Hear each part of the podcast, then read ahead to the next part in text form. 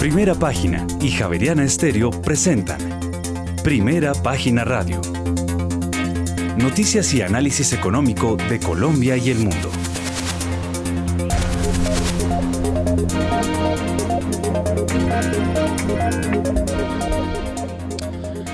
Muy buenos días, son las 6 de la mañana y dos minutos. Bienvenidos a una nueva emisión de Primera Página Radio. En este jueves 6 de octubre del año 2022 tendremos todas las noticias y el análisis económico de Bogotá, Colombia y el mundo hasta pasada las 8 de la mañana. Bajo la dirección de Héctor Hernández y Héctor Mario Rodríguez, hoy presentamos. Ya se alcanzó el pico de inflación en Colombia y se espera que las próximas decisiones de la Junta del Banco de la República no den lugar a más subidas en la tasa repo, así lo señaló el ministro de Hacienda José Antonio Ocampo, quien agregó que si se logra que la inflación en Colombia baje a niveles del 7 o el 6% en 2023, sería un gran éxito. Hay que recordar que la meta de inflación del Banco de la República está sobre el 3%. Por otra parte, pánico en el mercado por la propuesta del presidente Gustavo Petro de poner un impuesto de remesas a capitales golondrina. Se acabaría la venta de test, dicen los operadores. Y por otra parte, la Asociación Colombiana de Minería manifestó este miércoles una importante preocupación y además desconcierto al conocer la ponencia para primer debate de la reforma tributaria y aseguró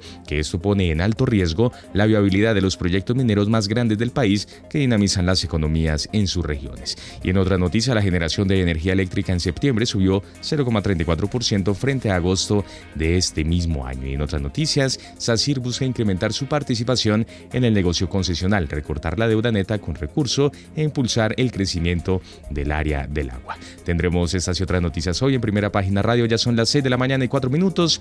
Bienvenidos. us.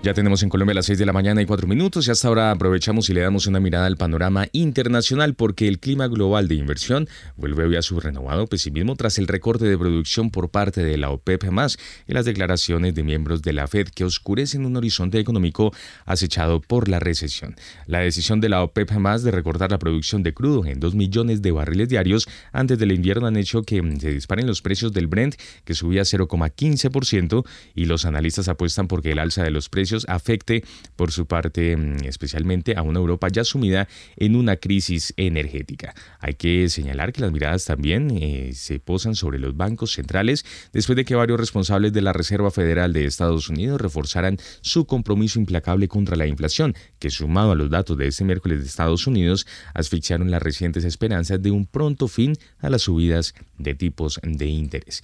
Las acciones en Wall Street, así como los bonos del gobierno de Estados Unidos, cayeron tras el anuncio de la OPEP más, deteniendo un fuerte repunte de dos días visto a principio de esta semana. Otro factor que influyó en la confianza en Wall Street fueron los nuevos datos que mostraron una demanda resistente en el mercado laboral estadounidense, lo que avivó las preocupaciones de que la Reserva Federal mantendrá las tasas de interés más altas durante un periodo de tiempo aún más largo. El enfoque ahora se centra en los próximos datos de empleo de Estados Unidos para ayudar a determinar el camino a seguir para la política monetaria. Se espera que las señales de fortaleza del mercado laboral del informe clave de nóminas no agrícolas de este viernes impulsen a la Fed a continuar endureciendo agresivamente la política monetaria, lo que probablemente sería una señal negativa para los activos impulsados por el riesgo. Hoy se harán a conocer peticiones de subsidio por desempleo, que también es un dato importante para el termómetro eh, que, y la temperatura que mide la Fed. Por su parte, en Wall Street, los futuros apuntan a una apertura al alza después de que ayer los principales índices neoyorquinos cerraran la sesión con ligeros retrocesos, poniendo fin al rally de los últimos días. El sector de las criptomonedas, por su parte, sigue intentando recuperar posiciones. El Bitcoin cotiza sobre los 20 mil dólares y el Ethereum ya roza los 1.300 mm, dólares. La cotización del café de Estados Unidos se mueve sobre los 2 dólares con 25 centavos la libra. En Colombia ya son las 6 de la mañana y 6 minutos y hasta ahora saludamos y le damos la bienvenida a una de nuestras analistas invitadas a esta emisión, Catalina Tobón. Muchas gracias por estar con nosotros en esta emisión de Primera Página Radio. Bienvenida a Javeriana Estéreo. Y antes de entrar en detalle, este primer brochazo que le podemos dar a este panorama internacional que tenía eh, como uno de los eh, datos importantes de esta semana la reunión de la OPEP y la revisión de la producción, que en esta ocasión se rebajó a 2 millones de barriles día. Catalina, muy buenos días y muchas gracias por estar con nosotros. Buenos días. Bueno, pues sin lugar a dudas la noticia de la OPEP es Catalina, eh, adelante. ¿Me oyes? Ahora sí, perfecto. Una de las noticias, sí, Ajá. sin lugar a dudas, la, la decisión de la OPEP de recortar la producción es importante porque una de las variables eh, claves o, de los activos claves, eh, digamos que para, para nuestro país es el precio del, del, crudo. Entonces, pues había registrado una corrección fuerte.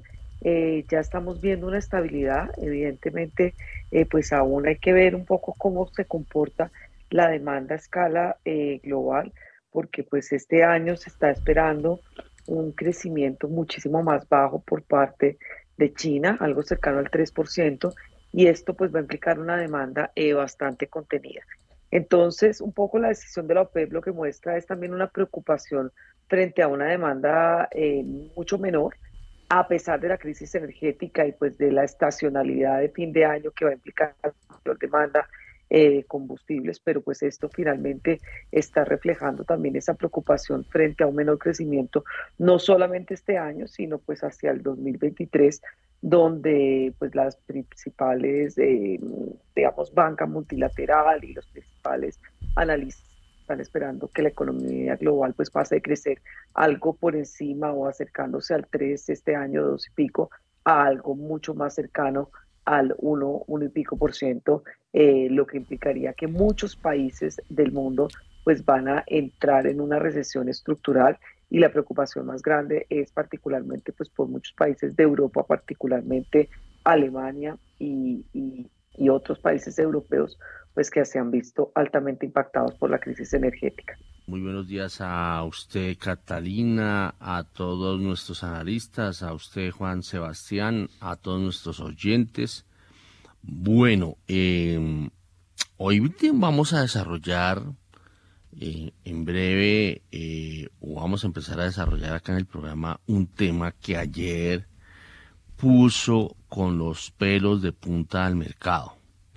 Y fueron unas de, no unas declaraciones, unas afirmaciones que hizo públicas el presidente de la República, Gustavo Petro, en su cuenta de Twitter y que los medios se inclinaron la gran mayoría a hablar de la crítica al Banco de la República que le hizo el presidente por el comportamiento de la inflación, que eso es un, digamos, un reproche, pero era que el presidente le dio por eh, eh, proponer eh, un hecho que está relacionado con una especie de intervención en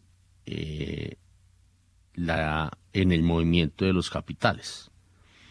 Y eso causó revuelo pues obviamente el mercado cambiario se resintió y, y pues bueno, mm, la cosa fue tal que primera página, por ejemplo, eh, acudió a, a, la información jurídica, a, los, a la historia de la información jurídica, eh, y rápidamente se veía que la Corte Constitucional ha tenido unas posturas eh, bastante llamativas de mucho respaldo a la autonomía e independencia del Banco de la República. Y al final el, el ministro de Hacienda eh, habló con primera página y estuvimos charlando muy amenamente con el ministro José Antonio Campo, quien nos hizo eh, eh, unos comentarios que ayudaron a calmar la situación. Pero la cosa no fue fácil y como lo escribió recientemente eh, Armando Montenegro, eh, hay una gran ventaja que eh, es la presencia de José Antonio Ocampo como ministro de Hacienda y el buen desempeño que ha tenido a lo largo de su historia el Banco de la República. Eso lo estaremos mirando más en detalle. Son las 6 de la mañana y 12 minutos y a las 6 y 12 vámonos a mirar cómo está el comportamiento del petróleo. Pues fíjese, Héctor Oyentes, que ronda máximo de tres semanas después de que la OPEP más acordara reducir la producción de crudo. La Organización de Países Exportadores de Petróleo y sus aliados acordaron este miércoles recortar la producción en 2 millones de barriles por día, esto en un intento por respaldar la caída de los precios del crudo. Sin embargo, persisten algunas preocupaciones de que la decisión podría echar más combustible a la inflación global al rojo vivo. En este momento, el petróleo de referencia Brent ya sobrepasa los 93 dólares, llega a 93 dólares con 7 centavos el barril, pierde 0,28% el de referencia Brent, mientras que el WTI desciende 0,33% y ya se cotiza sobre los 87 dólares con 47 centavos el barril. Sí, señor, aquí en mi portal que consulto siempre, el Brent por encima de los 93 dólares el barril, y el WTI por encima de los 87 dólares el barril. A ver, Julio César Herrera, nuestro especialista en materia petrolera, con los buenos días, cuéntenos este buen momento que está pasando el petróleo va a ser para rato. Usted ha dicho, valiéndose de algunos eh, de algunas instituciones financieras que hacen sus proyecciones, ha dicho que, que el, buen precio se va a mantener. A ver, eh, Julio César Herrera. Muy buenos días, Héctor. Buenos días a la mesa de trabajo, los compañeros analistas y los apreciados oyentes. Este precio son buenas noticias y creo que se va a mantener mm, y puede subir aún más. Lo importante de la decisión de ayer eh, es que es buenas noticias para los mercados petroleros, pero es una noticia que tiene unas consecuencias adicionales, sobre todo por el momento en que ocurre momento económico, pero momento geopolítico. Cuando OPEC de manera inesperada habla de hacer recortes de hasta 2 millones, hasta, eh, es una, eh, un número importante. Los analistas esperábamos unos recortes entre 500 mil barriles al día y un millón. Era claro que OPEC no venía cumpliendo, pero viene sorpresivamente un número tan alto. La creencia es que no van a llegar a recortar hasta 2 millones porque sería en un momento donde, eh, a pesar de que la demanda no se ha debilitado eh, debido a las preocupaciones de recesión, a, los aspectos inflacionarios tanto, generaríamos una disparada de precios muy altos que pueda superar los 100 dólares por barril con 2 millones en el momento. ¿Cómo ocurre? Y ocurre porque yo creo que Rusia logra encontrar un amigo, alguien quien escucha en los saudis. Y ahí es donde toma esta decisión un alcance geopolítico más de Oriente, no ayuda a Occidente, la parte occidental del mundo no le ayuda a los Estados Unidos esto. Y es que eh, Rusia tanto como los saudis no pueden tener un precio por debajo del 85, no lo quieren tener en este momento, pues ellos consideran que, sobre todo los saudis, ya durante pandemia su eh, ingreso fiscal sufrió, ya pusieron un precio alto eh, con, en sus finanzas internacionales. Y Putin eh, tiene el respaldo en los saudis y recuerde que es miembro de OPEC Plus, no es el miembro de OPEC principal, pero es, miembro de los 21 o 22 países que están vinculados y logra eco con ellos. ¿Por qué le conviene a Rusia este recorte? Por dos razones.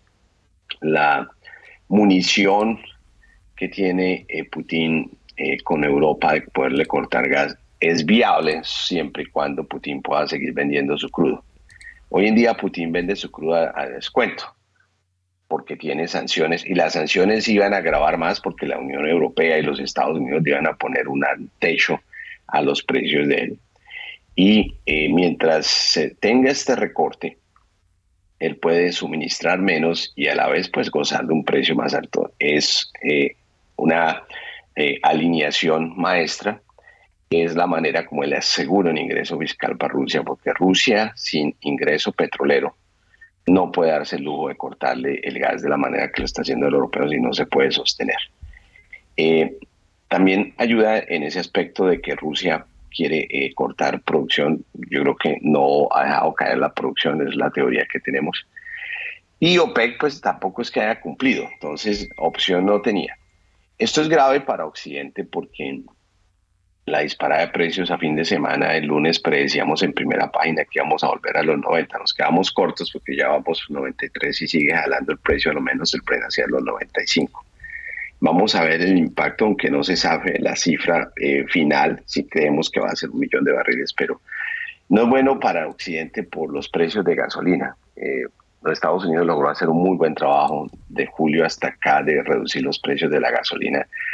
¿Cómo lo hizo? Sacando crudo de la reserva estratégica. La respuesta de los Estados Unidos hasta este posible recorte no ha sido satisfactoria. Anunciaron que sacaban más eh, crudo de la reserva estratégica para colocarlo en las refinerías y, no dejar que impacte tanto esa subida del precio del petróleo, los precios de gasolina, pero pues van a empezar a subir. Es más, ya empezaron a subir el día de ayer. Políticamente no es un buen momento porque pues eso afecta a las elecciones de midterm.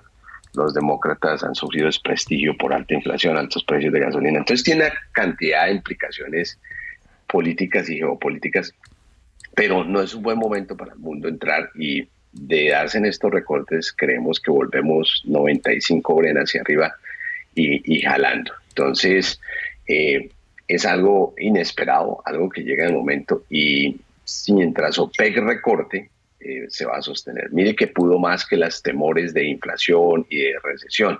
Eso llevó el Bren hacia 85, pero esto lo ha subido casi cerca a 10 dólares desde pues, el último momento antes de saberse esta recesión, lo que quiere decir que pues el pánico que hubo por la inflación la posible recesión, pues eh, fue solo pánico porque los fundamentales eh, de, petróleo pues han estado en punto donde todo está para precios al alza, no a la, baja. Inventarios bajos, eh, complicación geopolítica, demanda aún sigue fuerte o sostenida y pues ahora OPEC hace este recorte. Con esos cuatro fundamentales no podemos eh, augurar un Bren por debajo de 90, sino todo lo contrario, por encima de 90 y tendiendo a llegar ahorita con los temas climáticos de fin de año hacia un 100 dólares por barril.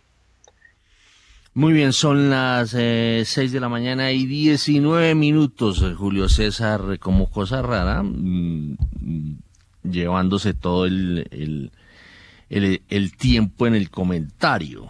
Hemos aprendido a ser contundentes y puntuales y entonces toca estrenar otra vez. Le debía unos días, eh, sí, siga, eh, yo le voy a cobrar esos otros días, pero por otro lado. Muy bien, 6 de la mañana y 20 minutos.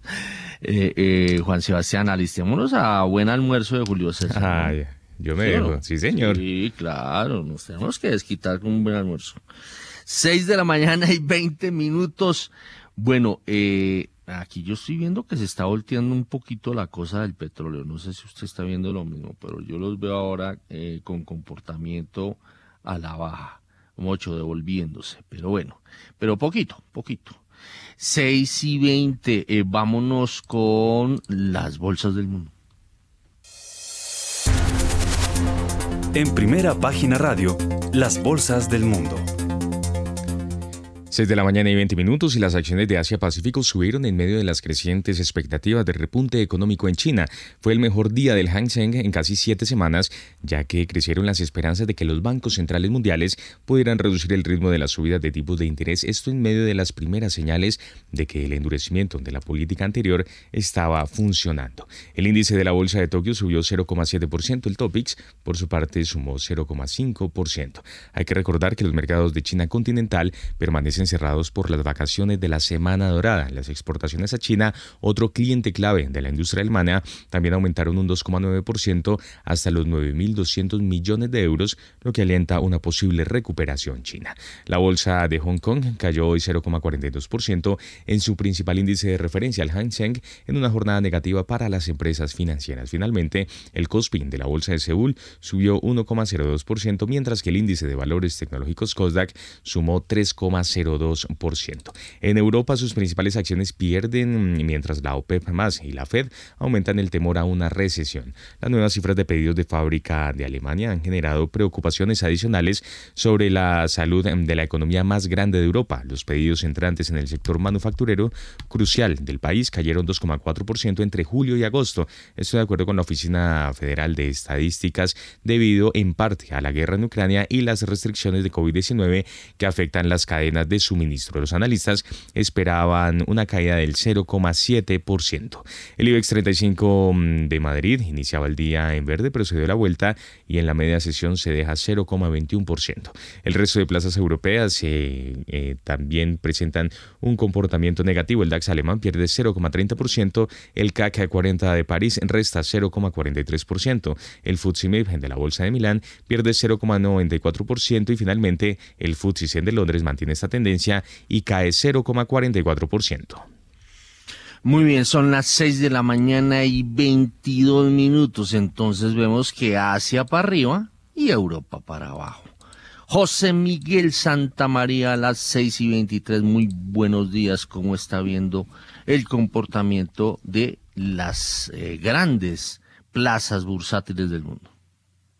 Bueno, Héctor, muy buenos días, muy buenos días a toda la audiencia y a las personas que están hoy en, en el panel. Pues hombre, acá lo que uno está viendo es lo que viene pasando durante los últimos meses. Un nerviosismo muy grande en Europa por el aumento de las tasas de interés, por el aumento de o por el aumento de probabilidad de una posible recesión que hace obviamente que la inversión en acciones no sea lo más lógico ¿sí? Un leve repunte, un leve repunte en Asia de, de, las bolsas eh, por los últimos datos sobre China, pero obviamente pienso será pasajero. Mire, esto pasa en el mundo y viene pasando desde hace muchísimo tiempo. Cuando las tasas de renta fija suben, pues las acciones caen. Y eso es normal porque la gente consigue unos mejores rendimientos más fijos en la renta fija ¿cierto? Y no quiere exponerse a acciones. Eso es un poco lo que está pasando y mientras los bancos centrales no muestren que van a parar la subida de tasas, eh, esto seguirá de la misma manera. Bueno, óigame, José Miguel, pero los, los bancos centrales, ¿hasta cuándo van a subir? Pues hasta que haya un control de la inflación, porque es que la única manera que los bancos centrales han encontrado durante los últimos años para retener la inflación es golpear el consumo. Y la manera de golpear el consumo es subiendo tasas de interés y restringiendo pues eh, circulante. Entonces, eso es lo que van a hacer los bancos centrales hasta que se sientan cómodos con la inflación o que piensen que la inflación llegó a un techo. Muy bien, son las 6 de la mañana y 25 minutos a las 6 y 25. Eh, nos vamos con las bolsas latinoamericanas. Las bolsas latinoamericanas en primera página radio. En Colombia son las 6 de la mañana y 25 minutos y después de las fuertes correcciones que se presentaron al inicio de la semana debido a una sobreventa en el mercado de capitales, las operaciones se colocaron nuevamente en terreno negativo, pues la perspectiva de que la Fed aumente en menor medida su tasa de interés es poco probable. En Wall Street el índice Nasdaq 100 descendió 0,25%, seguido del Standard Poor's 500 que baja 0,20% y el industrial Dow Jones que cedió 0,14%. En la región el índice Standard Poor's Merval de la Bolsa de Buenos Aires Aires cerró con un alza del 1,23%. Por su parte, el índice Bovespa de la Bolsa de Valores de Sao Paulo avanzó 0,83%. El índice de precios y cotizaciones de la Bolsa Mexicana de Valores descendió 0,44%. Además, el índice MSCI Colcap de la Bolsa de Valor de Colombia subió 1,50%. El índice IPSA de la Bolsa de Santiago de Chile se devolvió 1,08% y el índice general de la Bolsa de Valores de Lima no presentó variación alguna en el cierre de la jornada de ayer. Bueno, son las 6 eh, de la mañana y 26 minutos. Estaba también con nosotros Mauricio Zúñiga, especialista en temas de comercio exterior y en especial de divisas. Mauricio, muy buenos días. ¿Cómo está viendo Latinoamérica, el vecindario? Héctor, buenos días. Buenos días para Catalina, para Julio César, para José Miguel, Juan Sebastián y la gran audiencia de primera página. Eh, Héctor, una, una situación bien compleja como todos estos últimos días, iniciando octubre después de, ese septiembre negro, por decirlo así, eh, tuvimos algo de esperanza de que las bolsas y los mercados iban a normalizarse y empezamos con pie derecho debido a una situación muy particular. Un índice negativo de Estados Unidos, un PMI que mostraba realmente deterioro en la economía, lo que hacía prever que la Reserva Federal iba a parar sus eh, subidas de tasas de interés, llevó a que los mercados leyeran esto de esa forma y hubo una euforia al, al principio de semana seguida por las bolsas latinoamericanas también. Duramos dos días, pero pues ayer eh, salen unos datos de un índice de ADP de empleos privados, no agrícolas, y vuelve el mercado a, tomar esa tendencia negativa, sumado a, lo que usted nos estaba comentando al principio eh, de las declaraciones de, del presidente Petro sobre algo eh, insinuando algún control de, cambios o algún impuesto a las remesas y esto hace que los mercados ayer pues nuevamente tomen esa tendencia bajista y, el dólar aquí sea la moneda más devaluada eh, a nivel mundial el día de ayer. Muy bien, son las 6 de la mañana y 28 minutos. Obviamente que la, cuando se habla del dólar, eh, me imagino que está hablando con relación a todas las monedas, ¿no?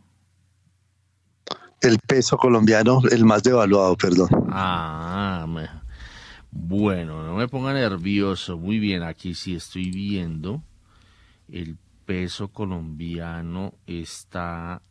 Eh, ayer estuvo en 4.409. Según aquí observo eh, mi mi base de datos de monedas. Bueno, más tarde vamos a mirar ese tema. 4.409, no, no, Héctor, ayer no, no, no, me refiero a datos internacionales como asumen, eh, no, no, es, no es propiamente eh, nuestra, nuestra TRM ni nuestro ni nuestros eh, daticos que sacan, no, 4.576 lo veo aquí. 4.576. Ok, listo. Bueno, muy bien. Son las eh, 6 de la mañana y 29 minutos. Eh, a las 6 y 29 nos vamos con los temas que van a poner de, de, con los pelos de punta del mercado o que lo va a relajar. Vámonos con la referencia. En primera página radio, las claves de la jornada. A las 6 de la mañana y 29 minutos arrancamos en Europa porque allí se destacan la producción industrial de España, el PMI de la construcción en Francia, Italia, Alemania, el Reino Unido y la zona euro, así como las ventas minoristas en la eurozona. En Estados Unidos, la empresa de colocaciones Challenger Grade and Christmas dará a conocer su informe de recorte de presupuestos y mejor de puestos de trabajo durante el mes de septiembre. Por su parte, el Departamento del Trabajo informará las cifras de solicitudes iniciales de subsidio por desempleo al 8 de octubre. Hablarán además varios miembros mm, de la Reserva Federal. En México, el INEGI publicará la formación en bruta de capital fijo, que de acuerdo con los analistas registró una alza del 4,9% anual. El instituto también eh, dará a conocer su indicador del consumo privado en el mercado interno correspondiente a julio. También se tiene programado el reporte del comportamiento de ventas, producción y exportación de, de carros nuevos durante el mes de septiembre, tanto de vehículos de gasolina como eléctricos y también híbridos. Bueno, son las 6 de la mañana y 30 minutos. Vámonos con Catalina Tobón de Scandia a ver cómo está viendo o qué datos más bien está viendo que la emocionen para hoy. Bueno, pues digamos que yo quedé más bien preocupada por el dato de, órdenes eh, factoriales de, Alemania, que fue una caída bastante, bastante dramática. Digamos que en términos generales es toda la data de, de, Alemania está confirmando pues que la economía más importante de la zona de euro pues está en medio de una recesión y que esta puede continuar. Entonces, pues este es un factor que me preocupa y tal vez yo resaltaría hacia adelante, eh, pues eh, digamos que los mercados empezaron en octubre con volatilidad, por supuesto, eh, un, un, tono positivo, eh, y posteriormente pues un tono un poco más negativo. Esto pues va a ser parte de este mes. Yo creo que no va a ser tan negro como septiembre porque tenemos, acuérdense, toda la temporada de resultados corporativos y la temporada de estos resultados corporativos empieza con los datos del sistema financiero y las empresas del, digamos, del sector financiero en Estados Unidos han tenido un buen dinamismo y seguramente las sorpresas de los, digamos, de los resultados va a ser optimista y esto podría darle algo de momentum de corto plazo a los mercados en general, eh, pues digamos, en los próximos días. Muy bien, son las eh, seis de la mañana y 32 minutos. A ver, ¿qué lo emociona, qué lo va a emocionar a usted, Julio César? Hoy, los mercados, ¿en qué lo van a afectar? Héctor, hay que eh, seguir mirando los eh, informes que van a sacar de demanda las instituciones como el Instituto Americano del Petróleo, la Agencia Internacional de Energía, sacan entre hoy y mañana actualizaciones debido pues a los nuevos anuncios de OPEC. Eso es importante. Hay que seguir mirando qué pasa con los precios de gasolina, eh, porque precios de gasolina al alza aquí también nos impactan en países como Colombia. Nosotros importamos gasolina en Colombia y eso no pasa, eh, pues, digámoslo de agache y eso pues va a traer mucho más presión sobre toda esa balanza cambiaria colombiana que nosotros tenemos pues en momento de tensión. Y colombianamente pues hay que seguir mirando todo el desarrollo de la conversación de la reforma tributaria. Y los eh, pues, subidas y eso creo que y, las nuevas revelaciones y todo lo que se dice Héctor es una historia en desarrollo que hay que colocarle mucho cuidado. me, hizo reír con el término colombianamente. Muy bien, 6 de la mañana y 33 minutos. A las 6 y 33. A ver, José Miguel Santamaría, ¿qué lo va a emocionar hoy o lo va a decepcionar? Bueno, yo creo que a nivel global tenemos que tener dos puntos. En la parte política, revisar muy bien todos los manejos que Putin le está dando a todo el tema del petróleo y el gas y a su tema con Ucrania. Yo creo que eso sigue siendo demasiado relevante a nivel, a nivel global. Y el tema de, la protección o de, o de la guerra contra la inflación. Yo creo que eh, seguir mirando si Estados Unidos va a seguir subiendo tasas y Europa cómo se sigue comportando. Ya vemos a un euro por los lados de punto 98 que, que hacía muchísimo tiempo que no se veía. Y localmente, pues esperando a ver qué dice Petro hoy, ¿no? Vamos a ver con qué, con qué nos sale hoy, porque lo de ayer fue un tema bastante complejo. Nosotros cuánto tenemos de tenedores de test de fondos extranjeros en Colombia, son los más grandes tenedores de test de renta fija y un dato como el que dio Petro ayer pues genera una reacción muy grande en los mercados que vamos a seguir viendo. Muy bien, son las 6 de la mañana y 35 minutos a las 6 y 35. A ver, Mauricio Zúñiga, ¿qué datos lo emocionan hoy? Héctor, eh, los datos de empleo en Estados Unidos, eh, hay que seguir muy de cerca ese, ese índice de, de nóminas no agrícolas el día de hoy, eh, que nos dará una visión del, del pivot donde la Reserva Federal eh, dará aún más señales de si sigue subiendo sus tasas o, empieza a hacer alguna ajuste para que los mercados tengan algo de, lectura en ese sentido. Aunque hemos visto que algunos miembros de la Reserva Federal ya han hablado de subidas de 50 y 75 puntos básicos adicionales. Eso en el, en el ámbito internacional y en el ámbito local eh, coincido con José Miguel.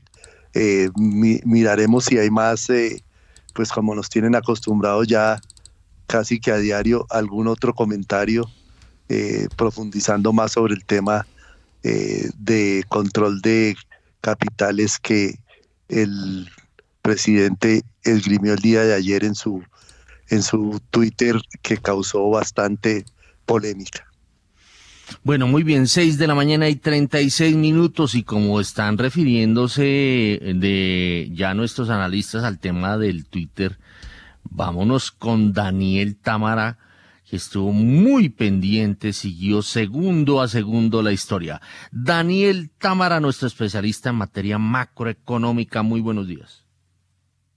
Muy buenos días, Héctor. Un saludo para usted, para toda la audiencia y para los eh, panelistas de, la mesa de trabajo. Pues sí, efectivamente ayer el mercado eh, se tuvo un coletazo importante luego de que el presidente Gustavo Petro eh, se refirió al, al, más reciente dato de inflación que volvió a sorprender al alza planteando pues algunas medidas que se podrían tomar en vista de, uno, frenar la inflación y dos, evitar que el Banco de la República siga subiendo tasas de interés.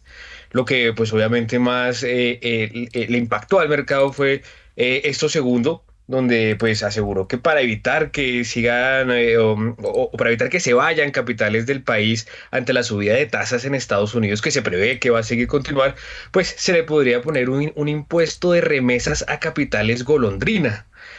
Eh, pues esta afirmación efectivamente eh, eh, hizo que los mercados se pusieran nerviosos. Uno, porque pues muchos empezaron a hablar de control de capitales, otros empezaron a hablar de que era algo que desconocía el comportamiento que han tenido los capitales golondrina en el año corrido que ya al mercado han, puesto más de 3 mil millones de dólares netos en entradas de capitales al país. y otros hablaban de que ya no se iba a poder vender y, digamos cosas por el entonces fue un, día bastante agitado, Héctor, pues por el tema de estas declaraciones del presidente. Bueno, pues empecemos con lo que dijo el, o mejor dicho, arranquemos la historia como es. el primer dato que tenemos que decir es qué fue lo que le pasó a la inflación. ¿Qué pasó en septiembre en materia inflacionaria? Héctor, pues eh, en septiembre la inflación mensual fue de 0,93% por encima de las expectativas del mercado que veían algo más cercano al 0,8%, como lo reveló el sondeo que hace siempre primera página. Eh, y con eso la variación anual alcanzó el 11,44%, que es el dato más alto desde marzo de 1999. En, esa, en, en ese momento la inflación superó el 13%. Eh, evidentemente, pues eh, eh, lo que llevó al presidente a, hacer su comentario era que pues no estaba sirviendo de nada subir las tasas de interés en un primer momento. De que pero pero, pero leamos, leamos el texto exacto de lo que dijo el presidente. Sí, sector, pues el presidente exactamente eh, bueno, el, Twitter se divide en varias partes, ¿no? Ajá. Arranca primero diciendo, obviamente, que, eh, eh, el precio de los alimentos sigue jalonando el ritmo inflacionario de Colombia, esta vez menos por la inflación internacional, más por las inundaciones. Servicios de energía disminuyen su impacto y, entre, obviamente, entre signos de interrogación, ¿sirve subir la tasa de interés para contener la inflación? No. Ese fue el, primer abrebocas eh, o el primer Twitter que publicó el presidente Petro. Sigue y eh, en su hilo dice el gobierno profundizará su política antiinflacionaria con medidas estructurales, la reforma tributaria a grandes fortunas, el subsidio a fertilizantes, la reforma agraria, la alimentación en barrios pobres y el cambio de la fórmula tarifaria de energía y buscaremos fortalecer la banca pública y aumentar la competencia en el sector financiero para lograr tasas de interés bajas en el sector productor de alimentos y la economía popular urbana en proceso de industrialización.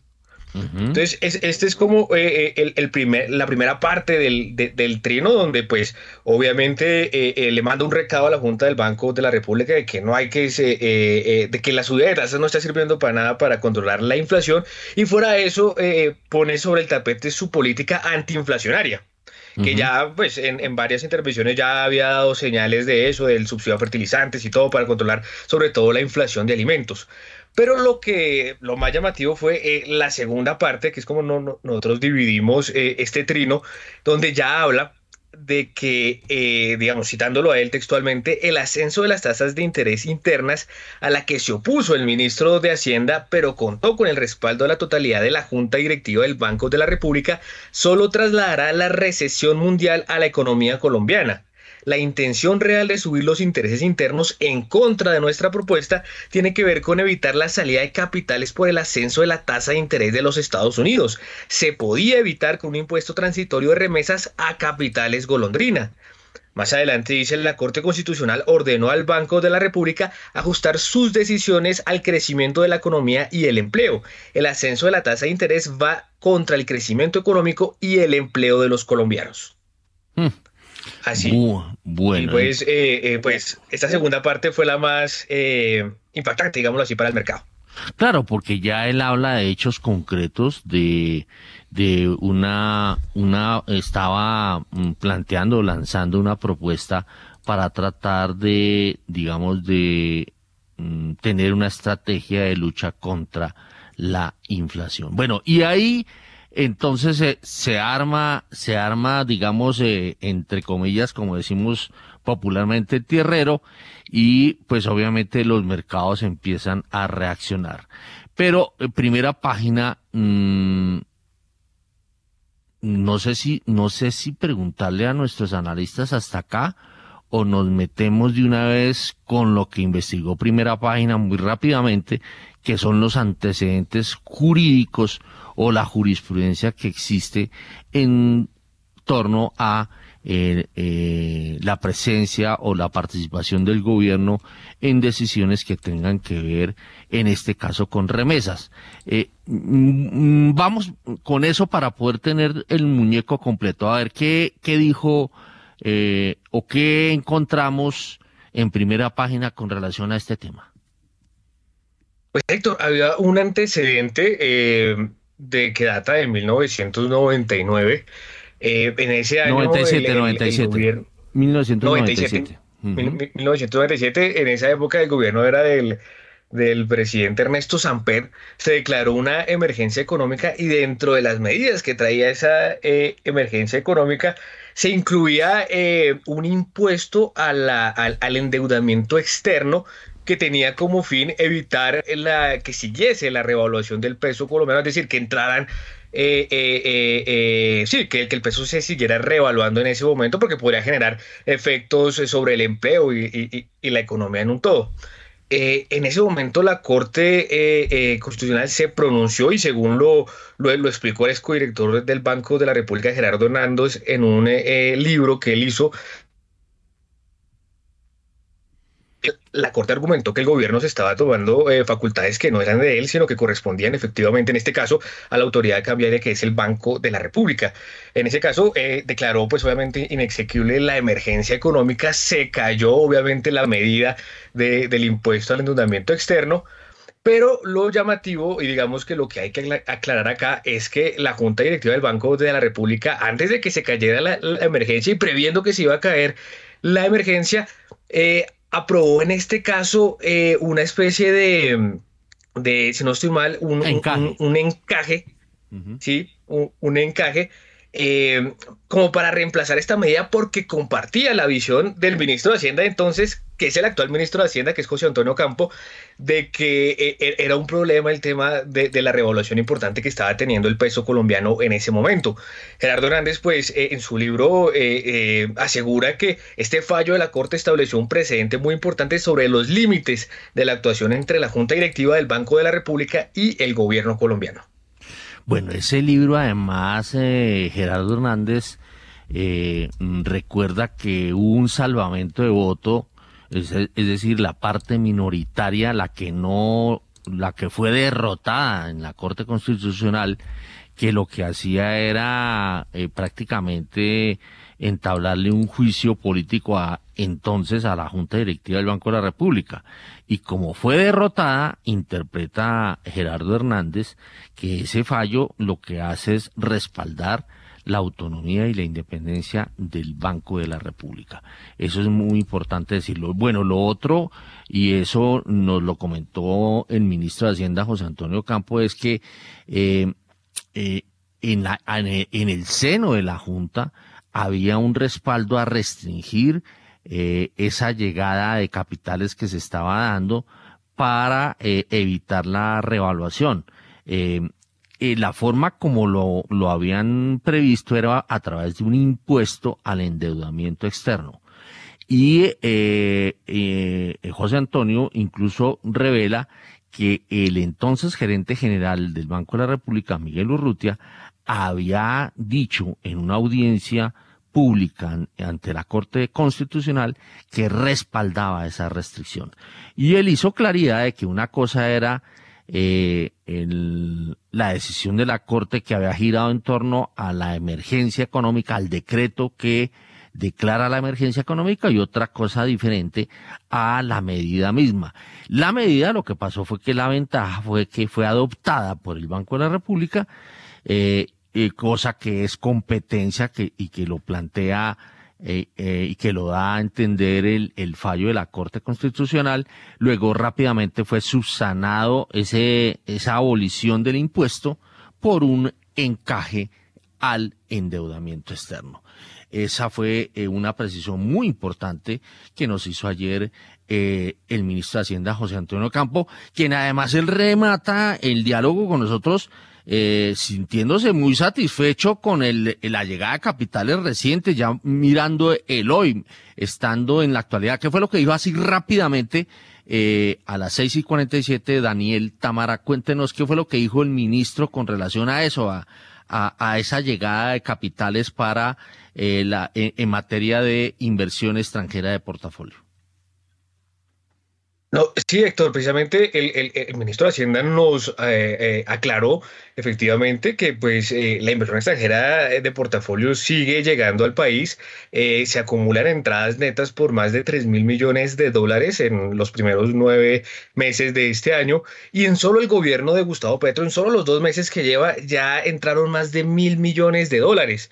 Entonces, eh, esto eh, lo que quiere decir es que los capitales golondrinas no son el problema en este momento porque siguen llegando y probablemente lo que sí eh, se puede estar viendo es que son los propios colombianos los que están dejando de invertir o están sacando su plata del país. Bueno, muy bien. él dijo, dijo textualmente, bienvenida esa inversión extranjera de portafolio. José Miguel Santamaría, que está que se habla, a ver, Cuéntenos cómo vio todo este rollo que al final, pues, el ministro de Hacienda salió a, pues, a, aclarar la, la, problemática, ¿no? Y pues, pues primero que todo, Héctor, yo pienso que deberían de verdad, pues, pararle un poco el Twitter a este señor, porque, pues, solo genera problemas y más en el tema económico. Yo creo que el ministro Campo debía estar con los pelos de punta y por eso le tocó salir a, a explicar bien o mejor cómo eran los temas que quería hacer el gobierno. Porque si la política monetaria y económica de este gobierno va a ser los cinco trinos que puso Petro, estamos en muchos problemas. A mí me gustaría entender un poco más de dónde saca esas teorías, de dónde saca esa frase, por ejemplo, de, de cómo, de economía popular urbana, que es la, la, la que es la economía popular urbana, de dónde dice que subir las tasas de interés no combate la inflación, de dónde saca esas teorías para generar estas cosas que está pasando en los mercados. Yo siento a los mercados muy nerviosos y, vuelvo y insisto, los mayores tenedores de TES, tasa fija, en el mercado colombiano son fondos de inversión extranjera a los que él llama capitales golondrina. Y esto puede generar una salida agresiva de estos en el caso que vea que haya probabilidad de control de mercado, de control de capitales, con un antecedente adicional, que es que él, él puede hacer el, el control de capitales y obviamente de golpe después se lo tumban, como dice usted, o la Corte dice que no, pero desde el momento que lo crea hasta que lo tumba, el daño que genera es inmenso. Bueno, 6 de la mañana y 50 minutos. A ver, Catalina Tobón, ¿cómo vio esto?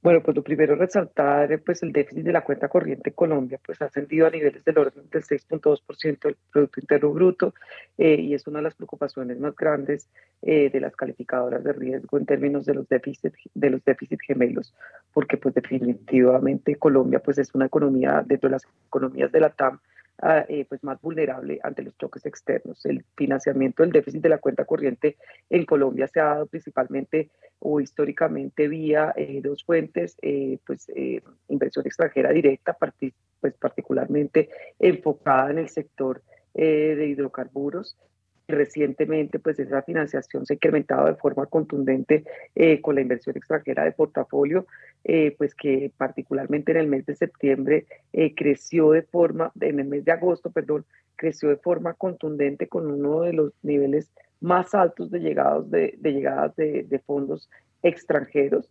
En septiembre se moderó pues por la versión al riesgo, pero pues en términos generales recordar que ese flujo de inversión de portafolios está ayudando a financiar nuestro déficit de la cuenta corriente. O sea, somos un país altamente dependiente de los flujos externos para el financiamiento de, nuestras, de nuestros déficits. Eh, en economía, el, digamos, el factor más importante es la confianza. Entonces, todos estos bandazos generan desconfianza y esto pues puede acentuar nuestra vulnerabilidad eh, en términos de choques externos. sin lugar a dudas, el tema de, ah, pues es diferente un presidente en Twitter que un, que un candidato en, en Twitter. Entonces yo creo que este tema seguramente lo van a empezar a, a modular un poco más para no crear una crisis de confianza adicional pues a, lo, a la desconfianza que ya se ha generado y que se ha visto reflejada en salida de capitales de colombianos hacia el exterior. Muy bien, 6 y 53. A ver, Mauricio Zúñiga, nuestro especialista en materia de divisas. Héctor, yo, yo lo que quiero es como ordenar un poco el, tema. Muy buen, eh, muy buen recordatorio de esa eh, situación donde en el gobierno de Ernesto Samper eh, estábamos recibiendo una cantidad de dólares que estaban eh, buscando unos efectos eh, adversos en el tipo de cambio. Eh, creo que inicialmente hubo un impuesto a las remesas del 10% que mitigó un poco el tema. después eso con el tiempo cayó a un impuesto de, del 3% y después desapareció. Pero esto para qué lo traigo a colación? Para dividir un poco la situación, o sea, la parte cambiaria pertenece al ámbito de la Junta Directiva del Banco de la República y un control de cambios no sería viable si no pasa por, por, ese, eh, por esa regulación y por ese, eh, digamos, eh, camino que le fijó la Constitución del 91. O sea, no vamos a tener control de cambios si no es a través de la Junta Directiva del Banco de la República. Lo que sí podemos tener es una intervención a través de impuestos eh, porque el gobierno nacional tiene la competencia del régimen general de la inversión extranjera y de la inversión colombiana en el exterior. Entonces, eso sí es competencia del Ejecutivo y ahí vamos a ver, pues obviamente esto tendremos que eh, complementarlo con el, el concepto de un tributarista, donde hemos visto que Colombia ha tenido un impuesto de remesa que ha sido un poco confuso en el tiempo, se ha, se ha colocado, se ha quitado y, esto ha llevado a que haya confusión con el tema. En este momento creo que no lo hay. Eh, ¿Y por dónde es eh, fácil su recaudo? Pues obviamente como las inversiones de portafolio y toda esta inversión que llega es obligatoriamente canalizable a través del mercado cambiario, pues los intermediarios del mercado cambiario controlan esa situación a través de, del recaudo de ese impuesto eh, para los capitales que están saliendo o para las ganancias de estos capitales que vienen al país y buscan, pues, eh, entre comillas, eh, hacer sus ganancias de una forma efectiva y ligera. Entonces hay que tener en cuenta esas dos situaciones y habría que mirar y esperar a ver qué, digamos, comentarios hay sobre el asunto y esperar a ver que este tema que está preocupando a los mercados sea bien colocado sobre la mesa de una forma transparente y mirar qué es lo que se está buscando con estos comentarios y con estas decisiones. Muy bien, son las 6 de la mañana y 56 minutos. A ver, eh, está ya con nosotros Germán Cristancho, él es eh, del equipo de investigaciones de eh, Corredores da Vivienda o de Vivienda Corredores. Germán, muy buenos días. Héctor, muy buenos días, muy buenos días para todos y gracias por, por invitarme a participar de su programa. Bueno, estuvo pendiente del rollo de las de los tweets del presidente de la República y del cubrimiento que hizo primera página en torno a esto y la reacción final y, y tranquilizante del ministro de Hacienda José Antonio Campo. Pues Héctor, yo, yo le digo lo siguiente, yo estuve incluso eh, hablando, pues eh, eh, nosotros en, en, la vivienda y la vivienda corredores, como estamos lanzando nuestras estimaciones para, y de hecho hicimos el lanzamiento ayer para el año 2023, tuve la oportunidad pues de hablar con el ministro incluso el lunes y, y la posición del ministro es, es eh, bastante clara en el sentido de mantener una posición del país súper abierta a la inversión, reconociendo la importancia que tiene eh, los capitales de los inversionistas extranjeros en, la financiación del país y sobre todo teniendo en cuenta el contexto en el que estamos. Digamos que en, el momento que, que estamos es difícil conseguir capital. Si uno viera, por ejemplo, las emisiones de deuda que se están dando en los mercados internacionales se han disminuido significativamente, eh, al igual que en el mercado colombiano. Entonces creo que estamos en un momento global en el que levantar capital es mucho más retador y mucho más costoso de lo que estábamos acostumbrados a ver. Entonces yo creo que la postura incluso del ministro ha sido muy, muy abierta o muy clara a la la favorabilidad para la inversión extranjera directa. Incluso en la, en la conversación que tuvimos, él invitaba mucho tanto a los inversionistas colombianos como a los inversionistas internacionales a, a mantenerse muy confiados en, en, el país, en creer en el país y sobre todo seguir eh, pues invirtiendo en, en, un país que tiene muy buenas perspectivas. Entonces yo creo que pues esto es sencillamente para, para mencionar que se reconoce la importancia del momento en el que estamos y yo creo que el, el, eso es bien importante en un país que, como decía Catalina, tiene un déficit de dólares o tiene un déficit en cuenta corriente bien importante, pero muchas veces eso, eso no se entiende eh, tan, tan claramente. Eh, y yo diría lo, siguiente, yo diría solo, solo dos cosas, Héctor, y es, por un lado, si usted revisara o si nos pusiéramos a revisar cuál es la posición de Colombia en el sector externo, si Colombia es un acreedor eh, internacional o es un deudor internacional, nuestra posición de inversión internacional es deficitaria y de forma bien importante. Nosotros somos muy dependientes de los flujos internacionales de dólar que nos permiten financiar ese déficit o esa, esa, falta de eh, ahorro interno, tanto público como privado. Entonces yo creo que la posición de Colombia es, es una posición en la que es mucho más relevante mantenerse abierto a la inversión extranjera y lo otro que mencionaría es vean un poco o, revisemos un poco la experiencia de la libra esterlina recientemente. La libra esterlina al final es una moneda de reserva, ¿sí? Eh, pero por más que sea moneda de reserva, no ha estado exenta de una presión y una desvalorización o devaluación muy importante frente al dólar por cuenta de algunas medidas o anuncios que se hicieron a nivel de gobierno con la llegada pues, o, con las, eh, las políticas del gobierno en materia de recortes de impuestos, de mantener, digamos, una política fiscal expansiva de, de, gasto y, de, y, que presionará un poco ese déficit. Y eso terminó castigando significativamente los activos eh, los activos británicos como, como la libra esterlina, como las acciones, como, como la deuda. La, la, deuda o la tasa del Reino Unido pasó muy rápidamente en cuestión de un mes, dos meses, de una tasa del 2% a una tasa del 4%. Entonces lo que quisiera resaltar aquí es, yo creo que estamos en un momento en el que incluso países como, eh, o, monedas más bien como la libra esterlina no están exentas a ver esos fuertes castigos, esas fuertes eh, volatilidades por cuenta incluso de políticas económicas que a los inversionistas tienden a preocuparles. Entonces yo creo que el contexto económico es, además eh, particular pues para, para esa coyuntura.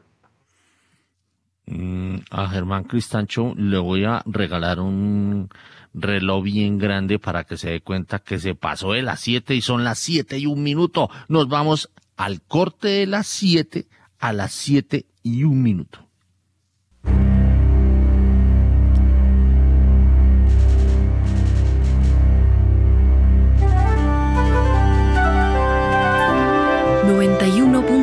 91.9 Javeriana Estéreo, Bogotá. HJKZ. 45 años. Sin fronteras.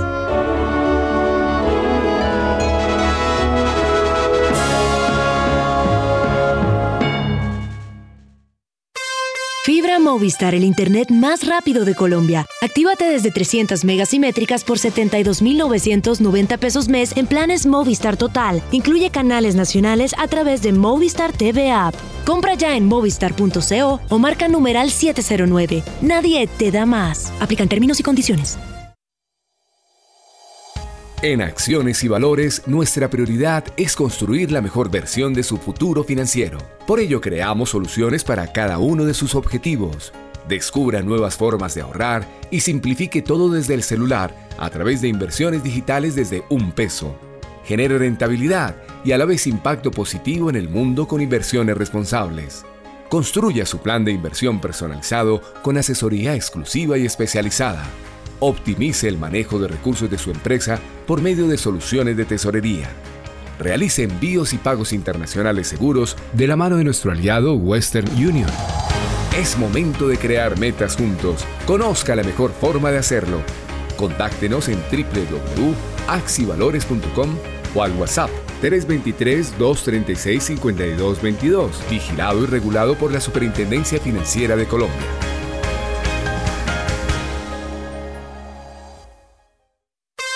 Fibra Movistar, el internet más rápido de Colombia. Actívate desde 300 megasimétricas por 72,990 pesos mes en planes Movistar Total. Incluye canales nacionales a través de Movistar TV App. Compra ya en movistar.co o marca numeral 709. Nadie te da más. Aplican términos y condiciones.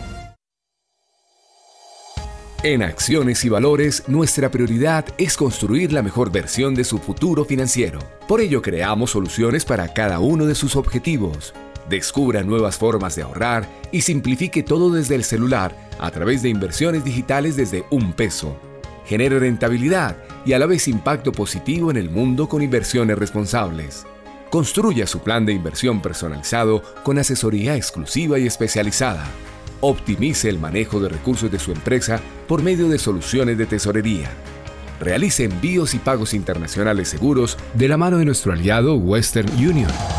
Es momento de crear metas juntos. Conozca la mejor forma de hacerlo. Contáctenos en www.axivalores.com o al WhatsApp 323-236-5222, vigilado y regulado por la Superintendencia Financiera de Colombia. Javeriana Estéreo, sin fronteras.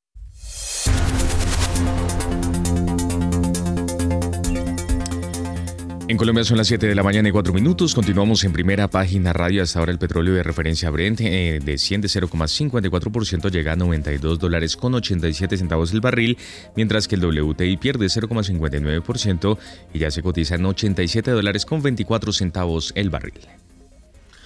Bueno, muy bien, eh, son las 7 de la mañana y 5 minutos y estamos eh, desarrollando el tema de eh, lo ocurrido con unos mensajes que lanzó el presidente de la República, Gustavo Petro, y que pues en, en su momento generaron preocupación. Estoy mirando acá la, la plataforma que ventila el tema de las monedas, incluso aquí ya empieza uno a ver que el dólar se empieza a mover. Según esta plataforma ya se está moviendo el precio del dólar.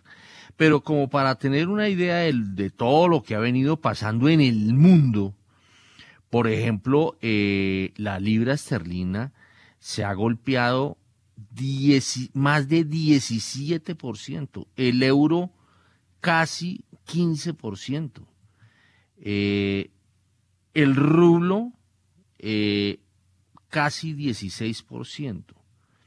Eh, por ejemplo, la devaluación violenta que ha tenido la moneda turca es de casi 110%. Eh, o sea, es un, es, una, es un huracán lo que está pasando con, con las monedas en el mundo. Eh, aquí observo que el DXY, acá eh, habla de eh, una trepada del 18,24%. Vemos que, por ejemplo, en Argentina el efecto ha sido de más del 50% de su moneda afectada. En Colombia, mm, según los últimos datos, está sobrepasando el 21% el impacto y en Chile está por encima del 16%. Eh, bueno, y en Chile hay que decir que se han gastado unas municiones bien grandes, ¿no? 25 mil millones de dólares, eso, y, y devaluándose muy parecido a Colombia. Y Colombia no ha gastado ni un solo dólar. Bueno, entonces teniendo esto presente, a ver, eh, no sé, a ver, acá estoy observando, miremos acá, eh, vámonos con Mauricio Zúñiga, especialista en tema de monedas. ¿Cómo está viendo el tema cambiario? Héctor, pues esto, como usted bien lo dice, es una situación que no, no, no se veía normalmente. Esto es producto, pues, y es cíclico de una recogida de esa liquidez que empezó en el 2008 eh, por el rescate mm, en la crisis que, vivimos en esa época. Entonces, eh, empieza esto a distorcerse, empieza eh, las tasas de, de, la Fed empiezan a subir y sumado a los otros movimientos geopolíticos hacen que todo ese impacto tan duro eh, se, perciba de primera mano en las monedas, en las divisas y en el mercado cambiario. Entonces, eso que estamos viendo simplemente es el reflejo de toda esta situación, sumado a, casos puntuales eh, donde los países latinoamericanos pues han tenido, ya sabemos, el desarrollo de, unos eh, candidatos de izquierda que han subido al poder y que sus declaraciones y sus comentarios como los que estamos analizando el día de hoy, pues hacen que esto se, se magnifique. Entonces hay una, hay una frase de Felipe Campos que es muy cierta, donde dice que la tendencia ya la sabemos, lo importante es la magnitud. Entonces, ¿hasta dónde vamos a, llegar con estos movimientos tan fuertes? Porque la tendencia va a seguir siendo a, que el peso colombiano se siga eh, depreciando si vamos a continuar con esta eh, situación de comentarios y de, y de pues no tener una congruencia eh, en, el manejo de la política económica. Entonces lo que vamos a ver es esta situación y esperemos de otro lado también que para que los mercados cambiarios se calmen, eh, la FED encuentre ese pivot que es donde ellos anuncian o dejan entrever que van a, parar su subida de tasas de interés.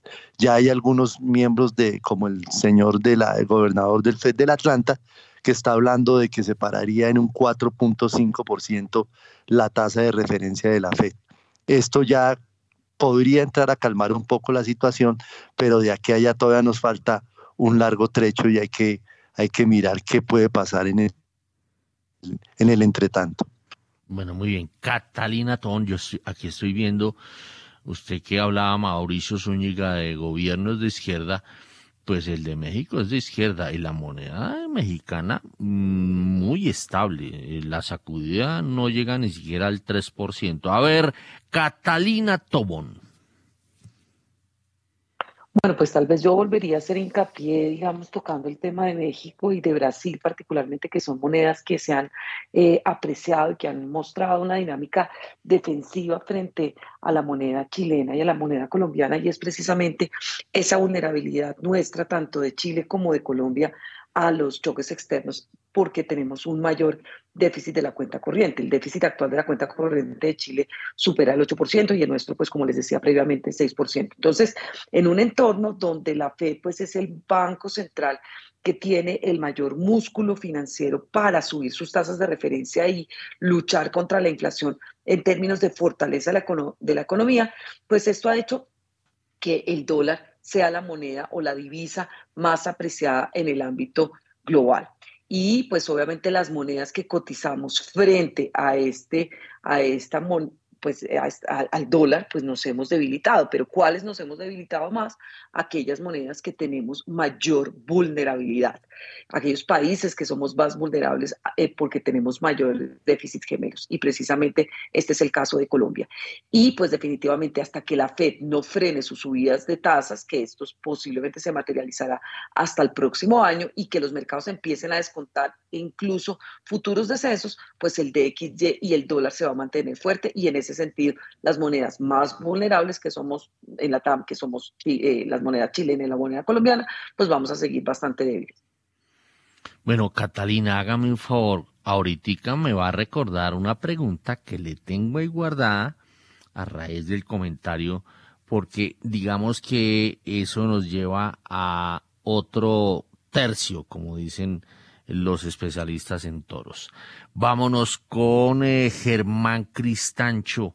Bueno, hay que, hay que decir que ayer hubo el lanzamiento en la vivienda del documento pensando en el 2023, pero yo tengo que también cobrar. Nosotros hicimos un tremendo lanzamiento aquí de ese documento en primera página, ¿no, eh, Germán Cristancho? De acuerdo, totalmente de acuerdo con usted, Héctor. De hecho, yo creo que le dimos la como la primicia de estar en, en, un espacio hablando con ustedes aquí sobre, sobre esas perspectivas y estuvimos incluso con, con Andrés Langebeck y con Catherine Ortiz hablando de empresas, de las perspectivas económicas, de mercados financieros. Entonces, no, sí, sin duda tuvimos un espacio bastante especial con ustedes hablando de esas perspectivas. Muy bien. Bueno, seguimos con el tema cambiario. A ver, eh, ¿cómo está viendo usted la cosa? Eh, ¿Esto cuándo puede parar? Ahí Mauricio Zúñiga decía que, que ya hay señales de que va a haber como un tope en la subida de las tasas de la Reserva Federal de los Estados Unidos. Eh, ¿Esto hasta cuándo será ese cuándo? Pues yo, yo la verdad creo que los mercados financieros, los inversionistas están muy ansiosos y han, yo creo que esta va a ser la segunda o tercera oportunidad que, que hablan de, esa, de ese famoso Fed Pivot, ¿sí? Eh, los mercados están tratando de buscar en qué momento la Reserva Federal va a parar y eso eh, hace tal vez unos un par de meses llevó a que los tesoros tuvieran valorizaciones y se ubicaran en niveles de 3.20 o cosas por el estilo, cuando la Reserva Federal incluso había dicho nosotros creemos que la tasa de interés debe subir y debe ir al 4 por encima del 4%.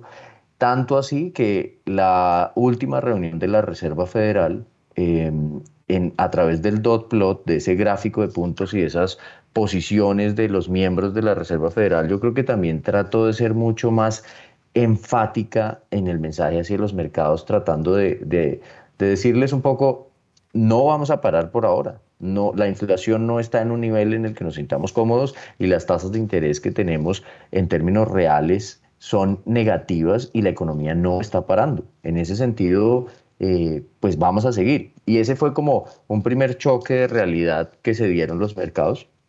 En este, con la situación de Credit Suisse, Deutsche Bank y todo lo que ha venido pasando, los mercados han vuelto a hablar sobre ese debate de cuándo la Reserva Federal va a parar.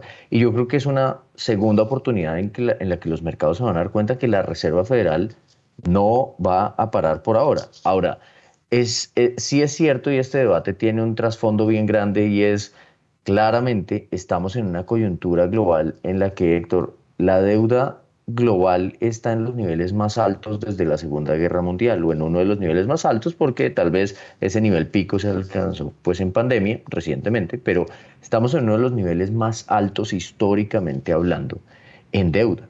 Es decir, que aumentar las tasas de interés tiene su efecto. Pero solo para decirle, yo creo que por ahora el consumo no está parando en Estados Unidos. La Reserva Federal probablemente en los próximos meses va a continuar con su plan de aumentar tasas de interés.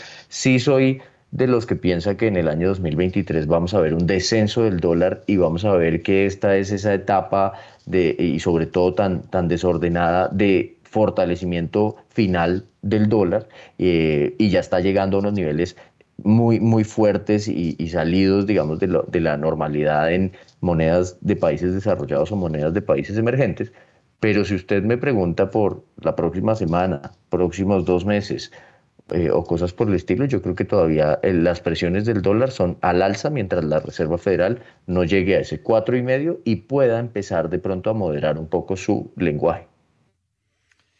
Bueno, son las 7 eh, de la mañana y 16 minutos. Y a propósito de algo que comentó Germán Cristancho de, de las afirmaciones que hizo el ministro de Hacienda, vámonos con Daniel Támara porque pues empieza a, eh, digamos, que esa es la pregunta que le tengo que hacer ahorita a Catalina Tobón, que es el tema tributario eh, y el efecto externo. Vámonos primero con el tema tributario para poderle preguntar de luego a Catalina Tobón. A ver, Daniel Tamara, ¿qué dijo el ministro de Hacienda ayer sobre el mundo, sobre el camino más bien de eh, los impuestos en Colombia? Eh, Héctor, pues el, el, ministro de Hacienda no se refirió ayer tanto al tema de los impuestos, habló más de tasas de interés, de inflación y de financiamiento y las perspectivas de financiamiento para el próximo año. Digamos que el tema tributario eh, ahorita no ha empezado, estaba citada para las 7 de la mañana la discusión en comisiones económicas para empezar en primer debate la discusión de la reforma tributaria, pero todavía no, ha empezado, eh, están hasta ahora empezando a llegar los congresistas, entonces eh, esperaremos que sobre las 8, 8 y media esté empezando el debate que se prevé que se pueda extender todo el día porque la idea es que hoy aprobada la reforma tributaria. El gobierno cuenta que con que sus mayorías legislativas le, ayuden a, aprobar eh, eh, esa reforma tributaria y en lo que ha sido enfático el ministro de Hacienda, lo fue enfático en la, charla que tuvo con la vivienda, es que eh, esta reforma pues no le pega el crecimiento económico o a la actividad productiva, en tanto recoge impuestos y esos impuestos se van a utilizar para gasto. Entonces, si uno recoge impuestos, pero esos impuestos van dirigidos a mayor gasto, pues no hay un efecto negativo sobre la actividad productiva. Bueno, entonces vámonos con lo que él comentó para luego aterrizar en lo tributario. Eh, Héctor, sí, pues en primera instancia, eh, ayer el, ministro de Hacienda, o sea, eh, adicional a la charla que tuvo con la vivienda, se refirió al dato de inflación y se refirió a la posibilidad de seguir o no subiendo las tasas de interés. Escuchemos entonces lo que dijo. Tal vez comencemos con el dato de inflación de, hoy, que, que, sí fue muy preocupante, pero por el lado positivo, eh, ya la inflación al por mayor de alimentos está bajando por, eh, creo que por tercer mes consecutivo. Entonces esperamos que eso comience a reflejarse el próximo mes eh, el índice de peso al consumidor. y por otra parte, ya todas las discusiones y negociaciones que hay en curso sobre las tarifas de energía eléctrica, que es el otro tema complicado en la inflación, esperamos que también lleven a incluso a una reducción de tarifas eh, el mes, pues, en ese mes, en el mes de octubre. Eh, y entonces yo creo que esta tasa de inflación es la más alta eh, y por eso espero que, que digamos, la, las próximas decisiones de la Junta Directiva del Banco de la República pues no den lugar a, más aumentos de la tasa de interés. Bueno, ¿y qué más dijo el ministro? Pues Héctor también eh, se refirió a, las perspectivas de inflación para el próximo año, resaltando que si la inflación baja como lo prevé el Banco de la República a niveles de 6 o 7%, sería un gran éxito, en tanto va a bajar como 4 puntos porcentuales. Escuchemos entonces lo que dijo, esto sí, eh, en el evento de la vivienda. Pues si uno espera que la tasa de inflación eh, baje a 7% o 6%, que es lo que está previendo el Banco de la República, eh, digo yo, eh, en un contexto de, indización de precios, es un resultado eh, espectacular, porque a mí me tocó ser ministro de Hacienda la vez pasada cuando la, inflación era de dos dígitos y si logramos bajar un punto la tasa de inflación en un año nos parecía un gran éxito. entonces ahora va a bajar, yo diría, cuatro puntos o algo así. Entonces eso es un gran éxito, finalmente, no, no tanto por la tasa de interés, debo decir, eh, sino porque la, digamos, la, los factores de oferta que han venido afectando la, la inflación van a comenzar a ser. Muy bien, 7 eh, de la mañana y 21 minutos. ¿Algo adicional, eh, Daniel Tamara? Eh, sí, Héctor, eh, también el ministro se refirió a las perspectivas de financiamiento, especialmente para el próximo año, y pues destacó los siguientes eh, temas. Escuchémoslo. El tema de las tasas de interés, como ya le dije, es, un tema complejo. digamos, a nivel interno, pues los descuentos, por ejemplo, que, que tenemos para títulos largos son significativos, ¿no? si queremos 60 billones de pesos o 50, digamos 60 billones, hoy en día estaba jugando con esa cifra eh, necesitamos emitir 3 a 10 años por 80 millones, por dado el descuento que tienen en el mercado. O sea que hay, hay un reto eh, significativo. Obviamente podemos emitir test de, de, maduración más corta, pero uno pues, tiene que tener también los de maduración larga. Ese es como un tema. Eh, entonces, sí, hay un reto, eh, digamos, significativo. A nivel internacional, digamos, lo, lo positivo es que tenemos muy buen acceso a todo nuestro actual sistema de bancas de desarrollo y de financiamiento oficial. Eh, o sea, tenemos eh, tres bancos eh, multilaterales a los cuales podemos acudir, el Banco Mundial, el BID y, ah, y la CAF. tenemos además acceso a muchas entidades oficiales de, de, distintos países. Eso a mí una de las cosas que más me ha sorprendido, que he aprendido aquí ya en el cargo, es que somos el segundo cliente de la Agencia Francesa de Desarrollo. Eso me ha parecido eh, impresionante, ¿no? Y, tenemos ahora el Banco Europeo de Inversiones, con su sede en Colombia, para América Latina. Son elementos muy eh, positivos. Entonces yo, eh, a nivel internacional, pues digamos, si, si se cumple mi predicción de que las tasas de inflación, sobre todo Estados Unidos, comienzan a bajar, las tasas de interés, sobre todo de largo plazo, van a comenzar a bajar hablan relevantes para nosotros. Entonces, si, esperamos que eso nos permita, eh, digamos, emitir bonos el año entrante, entonces en nuestra agenda de, eh, tenemos una emisión de un billón y medio de dólares el año entrante en el mercado privado de capitales a nivel internacional. Vamos a ver si las condiciones se dan para hacerlo, pero, pero bueno, también estamos buscando volver allá. Bueno, son las 7 de la mañana y 23 minutos. Como ven ahí, en el fondo oía yo la sonrisa de Cristancho, ¿no? nuestro el nuevo entrevistador eh, de ministros de Hacienda. Muy bien. Bueno, pero voy a ir con Catalina Tobón porque mi inquietud es precisamente, eh, mm, aunque no hemos dado puntadas y está aguantando frío hasta ahora Daniel Tamara en el Congreso de la República a la espera de que eh, eh, avance la discusión y, o más bien la aprobación de la reforma tributaria. Y como vemos que el país, digamos, tiene ese, como muy bien lo decía Catalina Tobón, ese, ese, esa, ese enorme déficit eh, o enormes déficits gemelos, como son el déficit fiscal y el déficit de la cuenta corriente de la balanza de pagos, eh, pues yo me imagino que la aprobación de la, de la reforma tributaria va a ayudar a achicar ese, ese par de déficit que tanto eh, complicación, que tantas complicaciones le trae a una economía. Catalina Tón.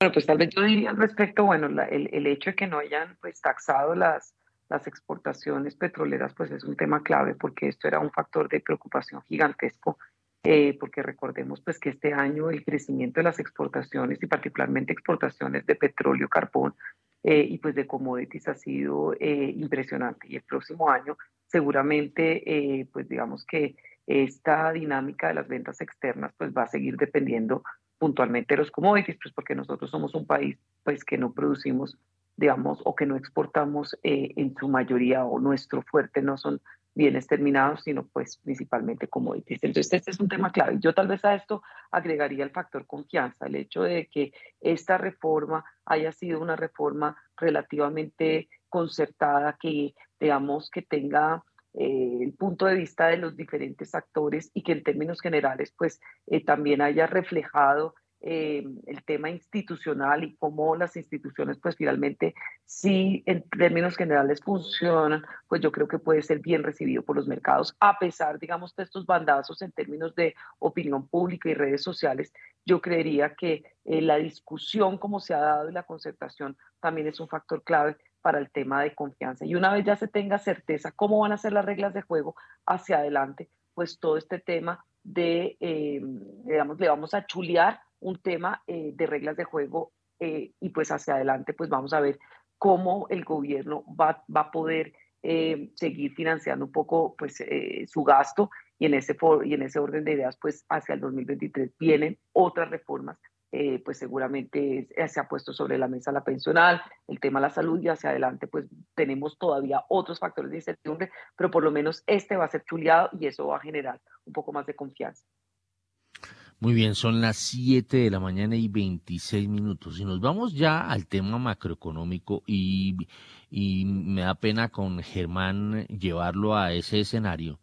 Y es que eh, en, la economía mundial a raíz de la crisis de Lehman Brothers, que fue hace ya 14 años, porque fue en 2008, septiembre de 2008, pues eh, empezó a imprimir y a eh, expandir la, moneda en el mundo, eh, o las monedas en el mundo.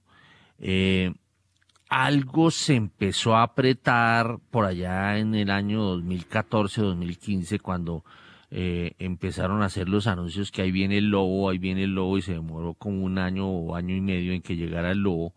Y pero el lobo no llegó como tan contundente. Y la cosa empezó a a, a, digamos a, a ser todavía más expansiva eh, a raíz de la pandemia del COVID-19.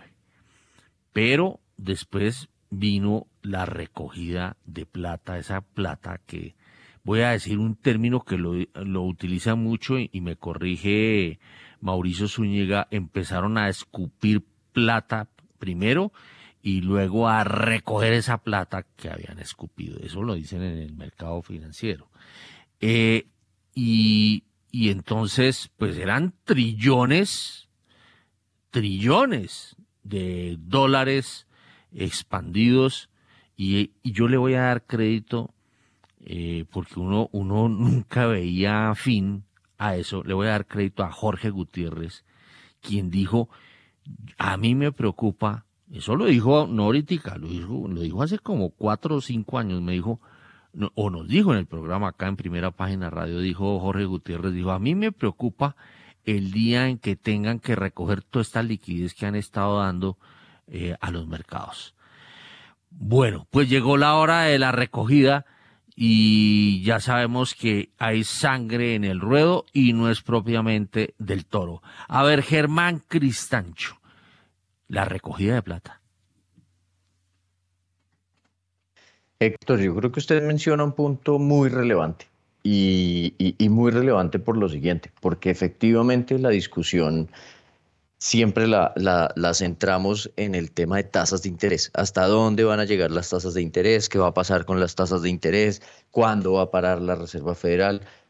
Pero el elefante en la sala, como dicen, realmente es la hoja de balance de la Reserva Federal. ¿A qué voy? A que si usted revisa el tamaño de activos que tenía la hoja de balance de la Reserva Federal antes de la crisis del año 2008, era cerca de un billón de dólares, o para las cifras de los norteamericanos, un, un trillón, digamos, un trillion dólares, eh, pero dejémoslo en billones.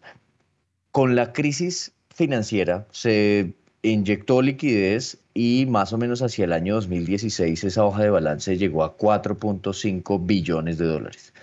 Ya en el año 2018 se preveía que iba a empezar a retirarse un poco la liquidez, pero llegó la pandemia eh, y con la pandemia además el nivel de incertidumbre y de, de susto de lo que pudiera pasarle a la economía llevó a que la reacción de la Reserva Federal fuera sin precedentes y en el año 2020 la hoja de balance de la Reserva Federal pasó de cerca de 4 billones de dólares a aproximadamente unos 9 billones de dólares hacia el año 2021.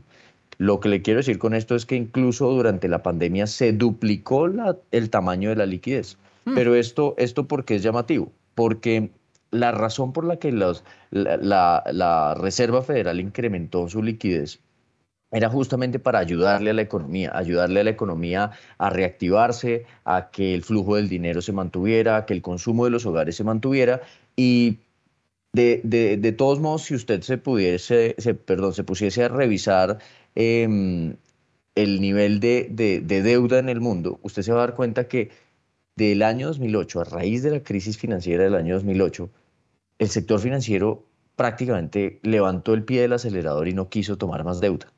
Los hogares, cuando usted mira la deuda de hogares en el mundo como porcentaje del PIB, levantó el pie del acelerador y no quiso tomar más deuda. La deuda de los hogares ascendió en, digamos, desde el 2000 hasta el 2009 de un nivel de 45% del PIB mundial a 60% del PIB y desde el año 2009 hasta acá se ha mantenido muy cerca del 65%.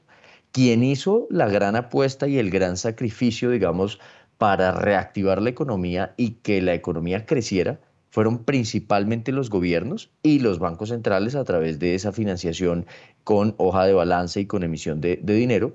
La deuda de los gobiernos pasó del 60% del PIB o un poco menos en el 2009 a niveles aproximadamente del 103, 104% del PIB actualmente. Con eso lo que le quiero decir es lo siguiente. En este momento tenemos problemas de inflación. En este momento los hogares están gastando y está siendo difícil frenarlos porque además la pandemia yo creo que influyó en la propensión marginal a consumir, en la disposición a gastar de los hogares. Y eso se está dando en un entorno en el que la liquidez es supremamente amplia. Esa liquidez hay que retirarla porque de lo contrario eso es lo que está contribuyendo a que las presiones inflacionarias se mantengan. Los cálculos que nosotros hacemos apuntan a que igual la Reserva Federal, si sigue la hoja de ruta que ha trazado, que es eh, ir dejando vencer alrededor de 95 mil millones de dólares al mes, pero esa velocidad además depende de qué tanto se les va venciendo, porque no creo que alcancen los 95 mil millones cada mes eh, bajo la hoja de ruta que tienen trazada en este momento, pues va a volver a 4 billones de dólares por allá en el 2036. Entonces, retirar o sacar ese elefante de la sala está bien demorado y ahí es donde creo yo que va a estar el mayor impacto, sobre todo para los activos de Estados Unidos, que son los que más se han beneficiado de esa, de esa liquidez y de la misma economía norteamericana. 7 y 33. Uy, hacía días no oía ese término. Eh, eh, me acuerda de cuando estudiaba propensión marginal a consumir. Bueno, muy bien. 7 de la mañana y 34 minutos. Bueno, a las 7 y 34 está con nosotros, está con nosotros eh, William Varela. Varela, a ver, cuénteme, cuénteme eh, qué es lo que tiene usted noticias de, de Congreso y sobre todo de, eh, de, de carácter económico. Bueno, le cuento. Eh, buenos días, Héctor, a todos los oyentes de Primera Página Radio. Le cuento. El gobierno y el pacto histórico anunciaron en las últimas horas que el martes 18 de octubre van a aprobar de un solo tajo ahí el presupuesto general de la nación. No van a darle largas al tema. ¿Por qué? Porque ya decidieron que el miércoles 19 de octubre, ojo esta fecha, miércoles 19 de octubre, inicia la votación y aprobación en sus dos últimos debates de la reforma tributaria.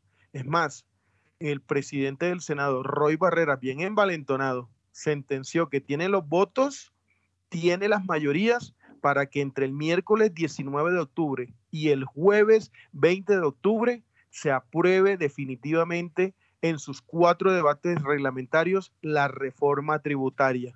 ¿Quiere que escuche, eh, escuchemos si quiere eh, eh, lo que pasó? No, no, no, no entonces Bueno, le, sigo contando. la idea es la siguiente.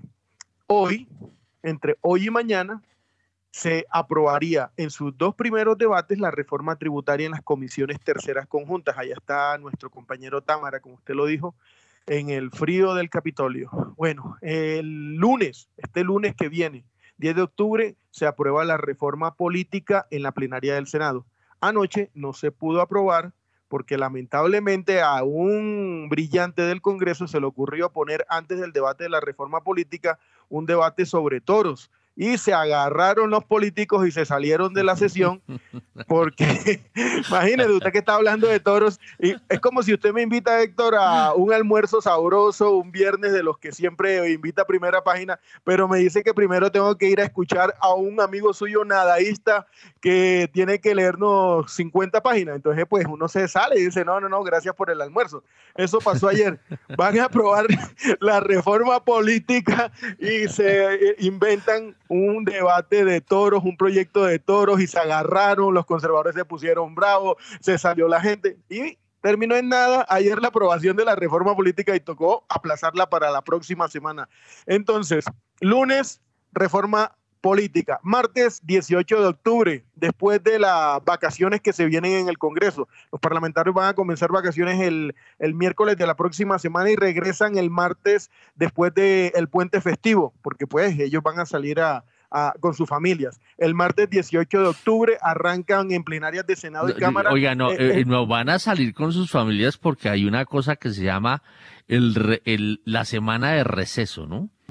Bueno, sí, eh, señor. Existe la semana de receso eh, en la escolaridad. Estoy refiriéndome a los colegios e incluso a las universidades. Oiga, Juan Sebastián no ha pedido días, ¿no? Milagro. Porque los estoy acumulando para diciembre, Héctor. Ah, o sea que se va a coger un mes entero. Más los almuerzos que no ha invitado, ¿no? Oiga, sí, está, bueno, es, que, es, que, se nos olvida, pero sí, vamos a incluirlos, vamos a incluirlos. Muy bien. bueno, venga, Héctor, le termino el cronograma. Martes 18 de octubre, plenarias de Senado y Cámara aprueban presupuesto general de la Nación, repetidera. Miércoles, otra repetidera. 19 de octubre, citan las plenarias de Senado y Cámara para iniciar el debate y aprobación de la reforma tributaria. Eh, pues como se lo dije, ellos anoche salieron bastante bravos porque se salieron muchos políticos, pero es que como dañaron el quórum ahí con ese tema de, toros, no sé por qué se les ocurrió poner el debate de los toros antes de la reforma política. Bueno, pasemos a otro tema. El pacto histórico le ha respondido al sector minero energético. ¿Se acuerda que ayer ellos estaban bravos por los artículos que vienen en la reforma tributaria? Pues le salió una congresista al sector minero energético. Si quiere, escuchamos un poquito de lo que les dijo, diciéndoles prácticamente que no generan empleos y lo que tienen son muchas exenciones tributarias. Brevemente escuchemos a la senadora. No, no, no, no, no, no, no, no, Bueno, la senadora Isabel Cristina Zuleta pues le cantó la tabla ayer al sector minero energético en la Comisión Quinta del Senado de la República, pero después le salió un sindicalista que trajeron desde el Cesar de la empresa minera y le dijo a la senadora, senadora, usted nos está diciendo que todos los mineros que hay en Colombia, específicamente de la región del Cesar, donde está saliendo ese carbón, les vamos a decir, bajen sus, eh, eh, o, más bien, no trabajen más en minería y dedíquense a buscar una parcela porque ahora todo es eh, trabajo en el agro. Eso no nos lo podemos hacer, senadora. Eh, Isabel Cristina Zuleta. Interesante el debate que se dio ayer entre una integrante del pacto histórico y un sindicalista del sector minero que la enfrentó. Eh, otro tema interesante. Eso también se me hace interesante. Obviamente que no voy a sacarlas, pero está bien el resumen, muy bien su, resumen, porque hasta le metió toros. Pero bueno, al punto, ya, ya terminemos, punto final, 7 y 39. A ver, remate pues. Ah, bueno, le remato con una perla. Ayer radicaron un proyecto de ley de no me lo va a creer, pero lo digo porque es importante comentarlo. A, radicaron un proyecto de ley para capacitar en técnica legislativa a los senadores y representantes no conocen el reglamento interno, no conocen cómo se tramita una ley, no se saben cómo se tramita una reforma constitucional. O sea, no saben ni que una va a cuatro y la otra va en ocho debates. Eso no lo saben. Imagínense que hay influencers, tuiteros, influenciadores que hoy son congresistas, Héctor, que se dedican a hablar en las redes y tienen que salir expertos en constitucionalismo a darles clases a esos muchachitos porque no saben lo que están diciendo y son congresistas de Colombia. Hay no, y son, y son influencer, y son influencer. Sí, son 181 senadores y representantes nuevos, Héctor. Y de estos 181, 125 nunca habían pisado el Congreso. Le cuento, esos son los que están realizando nuestras leyes. Hay un proyecto de ley para enseñarles qué miedo. porque... Eh, qué miedo, sí señor. Bueno, le dejo ahí. Bueno, muy bien. Siete de la mañana y cuarenta minutos y como lo dice permanentemente nuestro analista Mauricio Zúñiga, entonces también en el Congreso hubo sangre en el ruedo y no fue propiamente del toro, hablando de la polémica de los toros que nos trajo eh, eh, como anécdota eh, William Varela. Siete y cuarenta y uno, Mauricio Zúñiga, estamos hablando de usted, me voy con usted. ¿Qué le está pasando al dólar a esta hora? ¿Cómo marcha el premarket del dólar? A ver, Mauricio Zúñiga. Héctor, ya que le gustan tanto las analogías, quiero aclararle, bueno, lo de México, ya que estamos hablando de golondrinas, una sola golondrina no hace verano. y como diría algún expresidente hace mucho tiempo, México tan lejos de Dios y tan cerca de Estados Unidos. Eh, obviamente los mexicanos se han visto favorecidos por, por la buena, digamos, dinámica de la economía americana. Y, y sí, eh, con William Varela también, eh, que entre más bravo el toro, mejor la corrida. Entonces, ese, ese preámbulo de, del debate sobre corridas de toros debe servirles para que entren bien reforzados a la, a la, a la otra parte. también le cuento, Héctor, lo siguiente. El dólar, eh, acaba de salir el dato de, reclamos de desempleo en Estados Unidos. Se esperaban 204 mil para la última semana y fueron 219 mil.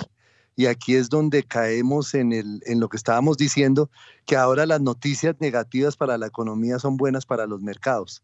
Entonces, los futuros de las bolsas neoyorquinas se están eh, volviendo positivos después de que estaban negativos, las monedas empiezan a fortalecerse contra el dólar y yo, creo que, que, va a haber un descanso en este jueves debido a este dato de empleo que mañana pues se confirmará y nos dará una muy buena mm, proyección de lo que puede venir en adelante. Entonces, por ahora, eh, los mercados, algunos entran en terreno verde, eh, los futuros eh, se están volviendo positivos, las monedas fortaleciéndose contra el dólar y los eh, bonos del tesoro mm, que habían comenzado con una senda alcista empiezan a bajar de tasa y a subir de precio nuevamente.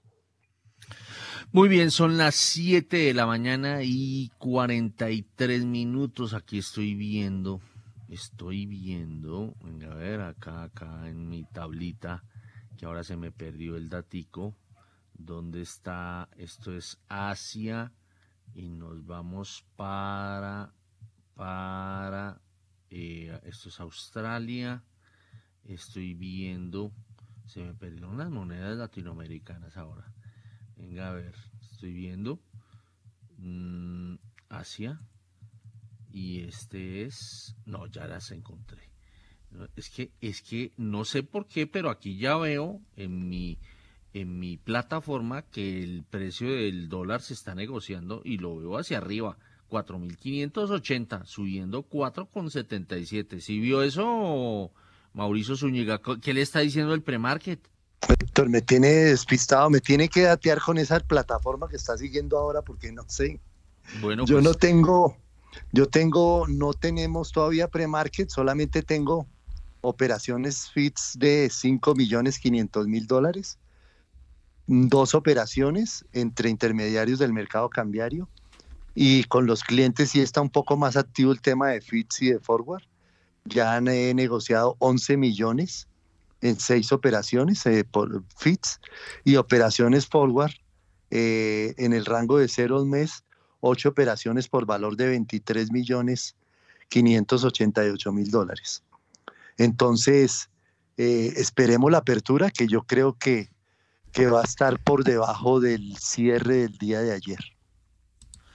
Muy bien, son las 7 de la mañana y 45 minutos. Eh, a ver, Juan Sebastián, subieron las peticiones de subsidio de desempleo en Estados Unidos, como nos lo dijo ahorita Mauricio Zúñiga. Sí, señor, y estuvieron por encima de las expectativas del mercado. Llegaron a 219 mil. Los analistas esperaban un dato para la semana que terminaba el 30 de septiembre que fuera de 200 mil solicitudes. hay que recordar que en la semana anterior habían sido, este dato había sido de 190 mil solicitudes de subsidio por desempleo. 200 219.000 al cierre del 30 de septiembre. El mercado esperaba 200.000 y el dato, el dato previo había sido de 190.000 solicitudes.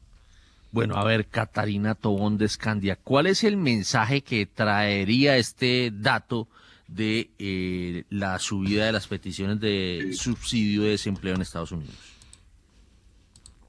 Pues un poco que el sector, eh, pues el empleo que era, digamos, el sector más resiliente de la economía de Estados Unidos ya está dando señales de un paulatino debilitamiento. Es decir, la, la data empieza suavemente a caer eh, y, reitero suave porque los datos son mixtos, entonces todavía el empleo en Estados Unidos está en niveles, pues digamos, históricamente favorables, con una tasa de desempleo en mínimos.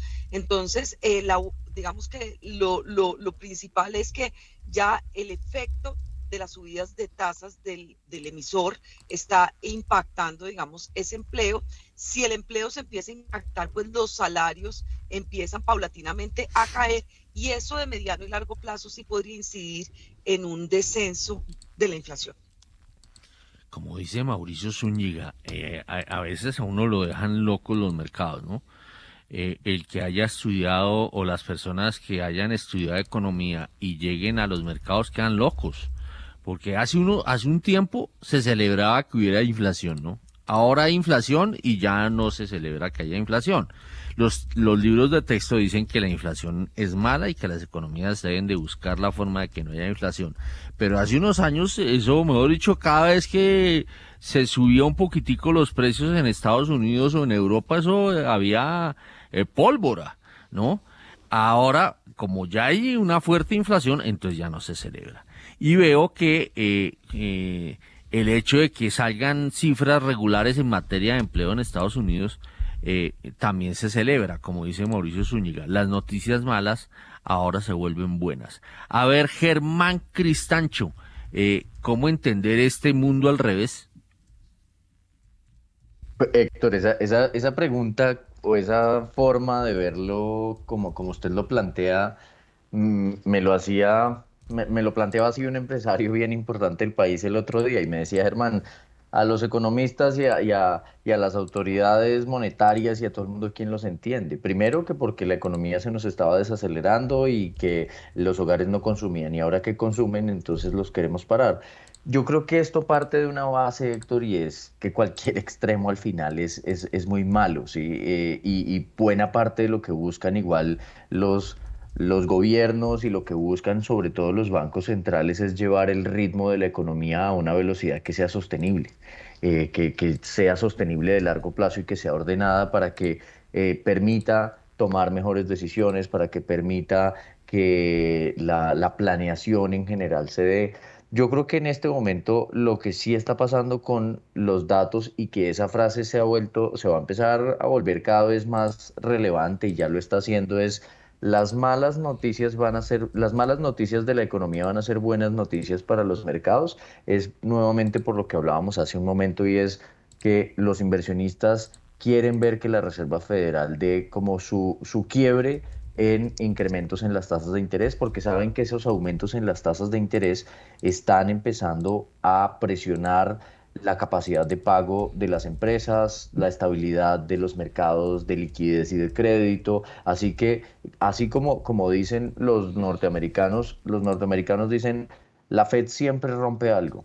Cada vez que la Reserva Federal sube las tasas de interés, siempre rompe algo. Y eso es lo que le está preocupando en este momento a los mercados y por eso se siente ese nerviosismo en el sistema financiero europeo con la situación de Credit Suisse o lo que se siente con la deuda emergente en donde ha habido unas salidas de flujos muy importantes. Entonces yo creo que aquí la gente está esperando es que efectivamente empiece a moderarse el ritmo de la economía, se empiece a deteriorar el empleo y eso de pauta o señales de que probablemente las presiones de inflación van a llegar o ya llegaron a su punto máximo, van a empezar a descender y eso le va a quitar presión a los mercados, lo cual, por ejemplo, para los inversionistas de los mercados de tasas de interés es una muy buena noticia porque estamos en niveles de tasas de interés en economías emergentes en los máximos de las últimas dos décadas eh, en Estados Unidos y en países desarrollados eh, estamos viendo niveles de tasas de interés en, los mercados de deuda los más altos en la última década o un poco más. Así que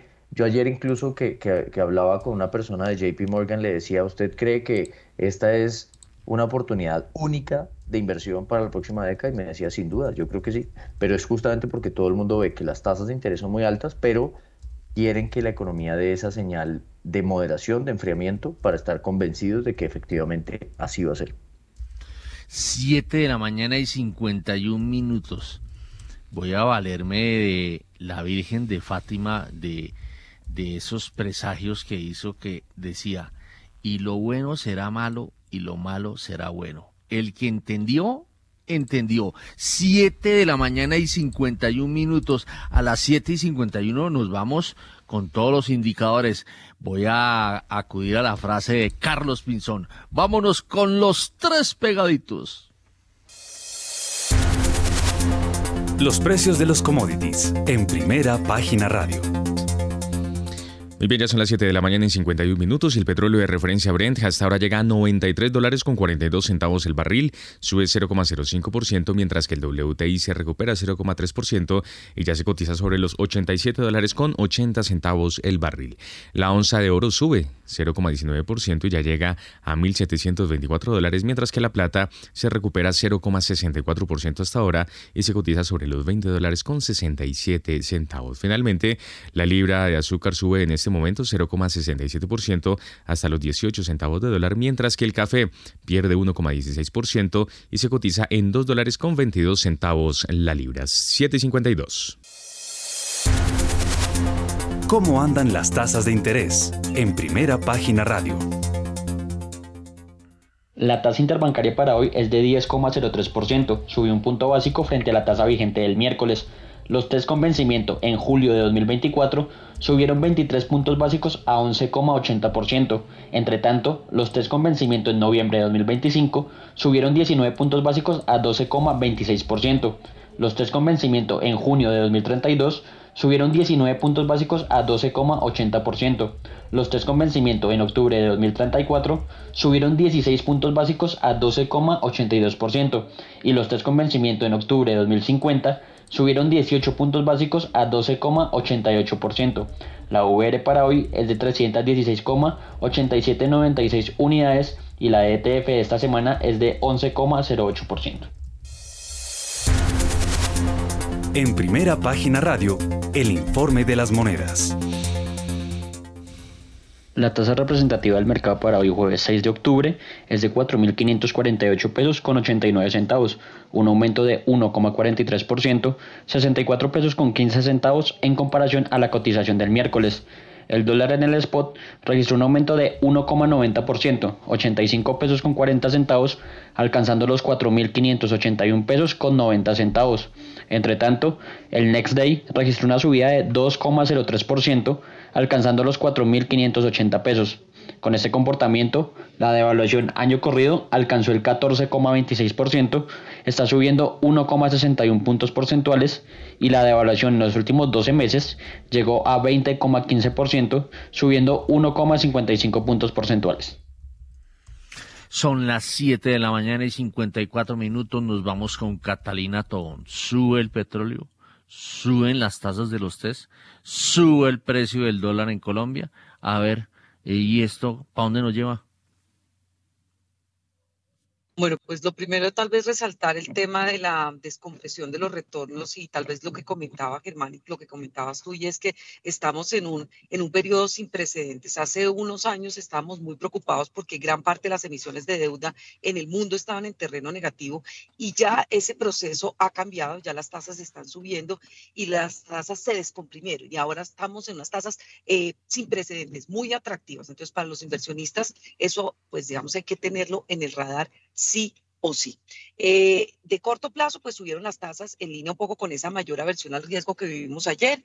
Hoy posiblemente, eh, digamos que la dinámica de las tasas podría ser un poco más más tranquila en la medida en que los mercados a escala global también empezarían a, recoger esa posibilidad de, pues de, un menor, de, una menor fortaleza del empleo en Estados Unidos. El tipo de cambio posiblemente también, digamos que em, es, yo creo que pues en Colombia pues vamos a estar con esos niveles eh, bastante pegados por encima, digamos, de, o, muy cercanos a lo que hemos visto en el corto plazo también porque está como todo el ruido idiosincrático local pues de que hablábamos al principio y por último pues los precios de los commodities y particularmente del petróleo pues digamos también en, en sintonía con un poquito más de apetito por riesgo eh, según pinta la apertura de los mercados. Aquí estoy viendo el vaticinio de primera página en materia de dólar. Dice, dólar navegará entre 4.560 pesos y 4.620 pesos.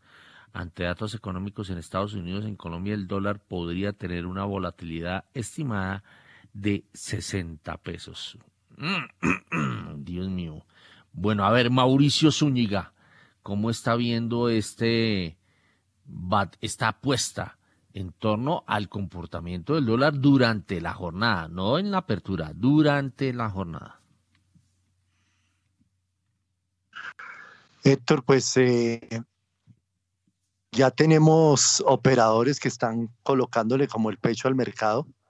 Eh, por el lado del BIT, o sea, la gente que tiene intención de comprar está en 4.550 y por el lado del offer la gente que tiene intención de vender está a 4.589,50. Entonces yo creo que en ese rango se va a, mover inicialmente. Ya no tenemos más datos, eh, digamos así, importantes en el radar. Creo que más locales que internacionales. Mire, vamos a mirar cómo se, se desenvuelven las bolsas el día de hoy con este dato de subsidios de desempleo y esperar para mañana, como lo decía Catalina, el, dato eh, reina de esta semana, que es el dato de empleo en Estados Unidos, que nos daría una visión más amplia de, para dónde va eh, el mercado y qué tendríamos para la segunda semana de octubre. Entonces yo creo que el rango que nos ha dado Diego es un rango amplio. Eh, no creo que volvamos a tocar 4.600, no lo tocamos ayer con noticias fuertes. Creo que nos vamos a mover en el rango entre un 4.550 y un 4.580. Pero pues como todo esto es dinámico y cambiante, eh, estaremos atentos a cualquier ajuste que se dé. Óigame, Catalina Tobón de Escandia, la pregunta que tengo es, ese parte de tranquilidad que dio ayer el ministro de Hacienda José Antonio Campo en torno a, a, la, visión que él tiene como ministro de Hacienda y a quien le corresponde la toma de decisiones en materia macroeconómica. Eh, ¿Eso, eso se, será que se siente hoy, ese parte de tranquilidad o no? Pues yo creo que, o sea, la jugada de tener este ministro de Hacienda, que es un tipo, pues es una persona técnica y bastante, digamos, pragmática, eh, en sus decisiones, pues es bastante eh, positivo para, para, los mercados. Eh, y yo sí creo que eso sí da un parte de tranquilidad. Sin embargo, pues recordemos que pues el presidente también es el presidente y obviamente lo que diga también tiene un peso en el mercado. Entonces yo creo que es como esa, ese juego, pero en un entorno de golpe un poco más tranquilo, con un mensaje un poco más, valga la redundancia, tranquilizador del ministro de Hacienda, yo creo que eso debería ayudar no obstante, eh, pues falta ver un poquito eh, todavía cómo están esos ánimos eh, por parte de los agentes, pues porque esos, ese mensaje sí obviamente genera pues desconfianza, no solamente de los locales, sino también de los internacionales. Bueno, son las 7 de la mañana y 59 minutos, ya nos estamos aproximando hacia las 8, entonces segundos antes de las 8 nos vamos con el corte de las 8.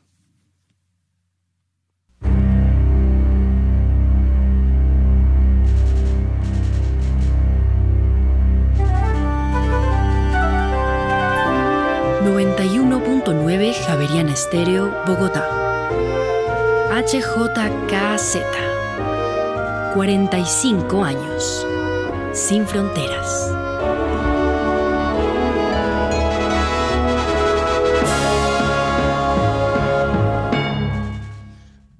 Son las eh, ocho en punto eh, y nos vamos a meter ahora eh, con el paquetaco minero, energético. Y bueno, usted es el rey, Juan Sebastián.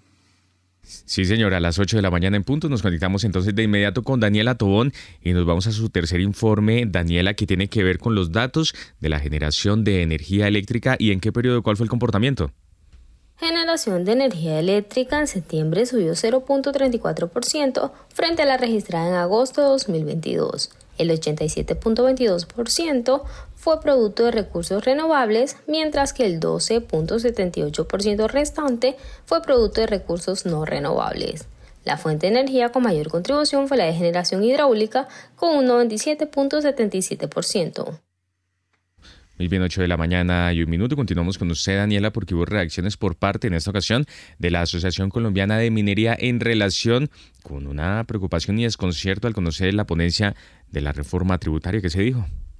La Asociación Colombiana de Minería manifestó preocupación y desconcierto al conocer la ponencia para primer debate de la reforma tributaria y aseguró que esta pone en alto riesgo la viabilidad de los proyectos mineros más grandes del país. De acuerdo con la asociación, esta propuesta representa una palpable amenaza a la permanencia del sector minero e industrial. Además, resaltaron que es discriminatorio y desproporcionado que solo la minería aporte más del 32% del total de una reforma tributaria, equivalente a unos 7 billones de pesos, según cálculos de la ACM.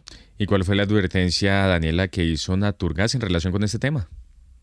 Sobre tasa para el sector minero energético en reforma tributaria aumentaría las tarifas del servicio para los usuarios domiciliarios, advirtió Lujes de la Murgas, presidenta de Naturgas. De acuerdo con la presidenta, se encuentran preocupados por la ponencia radicada que incluye una sobretasa al impuesto de renta para la extracción del gas natural. De acuerdo con Murgas, esto tiene varias implicaciones y una de ellas sería el aumento de la tarifa mensual del servicio público domiciliario además de que también impactaría a los pequeños comerciantes y al transporte que optó por usar gas natural. Muy bien, gracias Daniela Tobón por su completa información. Ya son las 8 de la mañana y dos minutos, ya tenemos dólar. A esta hora, abren los mercados en Colombia. A las 8 y 2 y mucha atención porque el dólar abrió este jueves en 4.585 pesos, sube 3 pesos con 10 centavos frente a su cierre de ayer que fue de 4.581 pesos con 90 centavos. Reiteramos entonces, dato de apertura, 4.585 pesos, sube 3 pesos con 10 centavos frente a su cierre de ayer. ¿Cómo le quedó ese trompo en la uña Mauricio Zúñiga? 4.585. Sí, Héctor. Eh, el mercado abre a 4.585 con una operación de 250 mil dólares. Inmediatamente se hace otra operación a 4.590 por 250 mil. Entonces, pues son solamente 500 mil dólares los que se han negociado en dos operaciones. Y lo que estamos viendo es que ese dato de empleo, de reclamos eh, de subsidio por desempleo, que había logrado mm, reversar el negativo, el negativo de los futuros eh, y lo llevó a terreno positivo en algún momento, se está volviendo a, deteriorar y ahora tenemos nuevamente los futuros de las bolsas eh, neoyorquinas otra vez en un terreno negativo y los bonos del tesoro a 10 años y 2 años, que son los más referentes, están volviendo a subir en tasa eh, y bajando de precio. Entonces vamos a ver una jornada bien interesante, bien volátil como todas, eh, como todos estos días, y esperemos a ver cómo se siguen ajustando los mercados. Bueno, 8 de la mañana y 4 minutos. Seguimos con el paquetaco minero energético, Juan Sebastián. Ahí ya habíamos finalizado con Daniela, Héctor. Bueno, entonces seguimos avanzando. Sí, señor, y vamos a revisar entonces el comportamiento de la bolsa en Colombia a las 8 y 4. En primera página radio, las acciones de Colombia. Transacciones de la Bolsa de Colombia aumentaron 12,93%. Promigas fue la acción que más subió con un 9,98%. Las negociaciones alcanzaron los 54.981 millones de pesos en la jornada de este miércoles. La acción más negociada de la jornada fue Ecopetrol con 23.224 millones de pesos, Preferencial Bancolombia con 9.979 millones de pesos y el índice Colcap con 5.599 millones de pesos. La de Promigas fue la acción que más subió con 9,98% a 4.597 pesos. Especie temporal del Grupo Energía Bogotá fue la acción que más cayó con un 5,16%. El índice Colcap terminó la jornada en verde subiendo 1,50% a 1.215,36 unidades. Gracias, Romario, por su información. 8 de la mañana y 6 minutos. Y en otro punto está Valentina Costa. Valentina, porque tenemos información de Auto. ¿Cuáles son las novedades? Auto, sociedad con domicilio principal en Bogotá, emitirá bonos ordinarios este jueves hasta por 15 mil millones de pesos. La emisión cuenta con una garantía parcial que respalda hasta el 40% del capital de cada bono emitido y en circulación que se ofrece en el aviso de oferta pública. El emisor emite 100 mil bonos en 12 series y el monto total de esta emisión es de 100 mil millones de pesos. En caso de que el monto total demandado fuere superior al monto de la oferta, el emisor, por decisión autónoma, podrá atender la demanda insatisfecha hasta por un monto adicional de 15 mil millones de pesos. Los recursos provenientes de la colocación de bonos serán destinados en su totalidad a la financiación de proyectos que cumplan con ciertos criterios de elegibilidad en proyectos como transporte limpio, reemplazo de uso de combustibles fósiles, infraestructura y construcción sostenible, entre otros. Los bonos harán parte del mercado principal y tendrán como destinatarios a los inversionistas en general. Gracias Valentina, 8 de la mañana y 7 minutos. Recordamos entonces el dato de apertura del dólar, 4.585 pesos, sube 3 pesos frente a su cierre de ayer y hasta ahora se mueve sobre los 4.614 pesos y un promedio de 4.602 pesos con 9 centavos. A las 8 y 7, eh, Diana Novo se tiene información de la española SACIR, ¿qué se sabe? SACIR decidió iniciar un proceso de exploración activa de un plan de inversiones con el fin de acelerar los grandes objetivos del Plan Estratégico 2021-2025, incrementar el foco de SACIR en el negocio concesional, recortar la deuda neta con recursos e impulsar el crecimiento del área de agua. Para alcanzar esos objetivos, el plan de exploración de mercado consiste en tres iniciativas. La primera, la desinversión del 49% de la división de servicios, los fondos obtenidos se destinarán a reducir la deuda con recursos. La segunda iniciativa es la selección de un socio inversor para el 49% de la filial de agua para impulsar el crecimiento en este sector en el que hay importantes oportunidades de expansión durante los próximos años.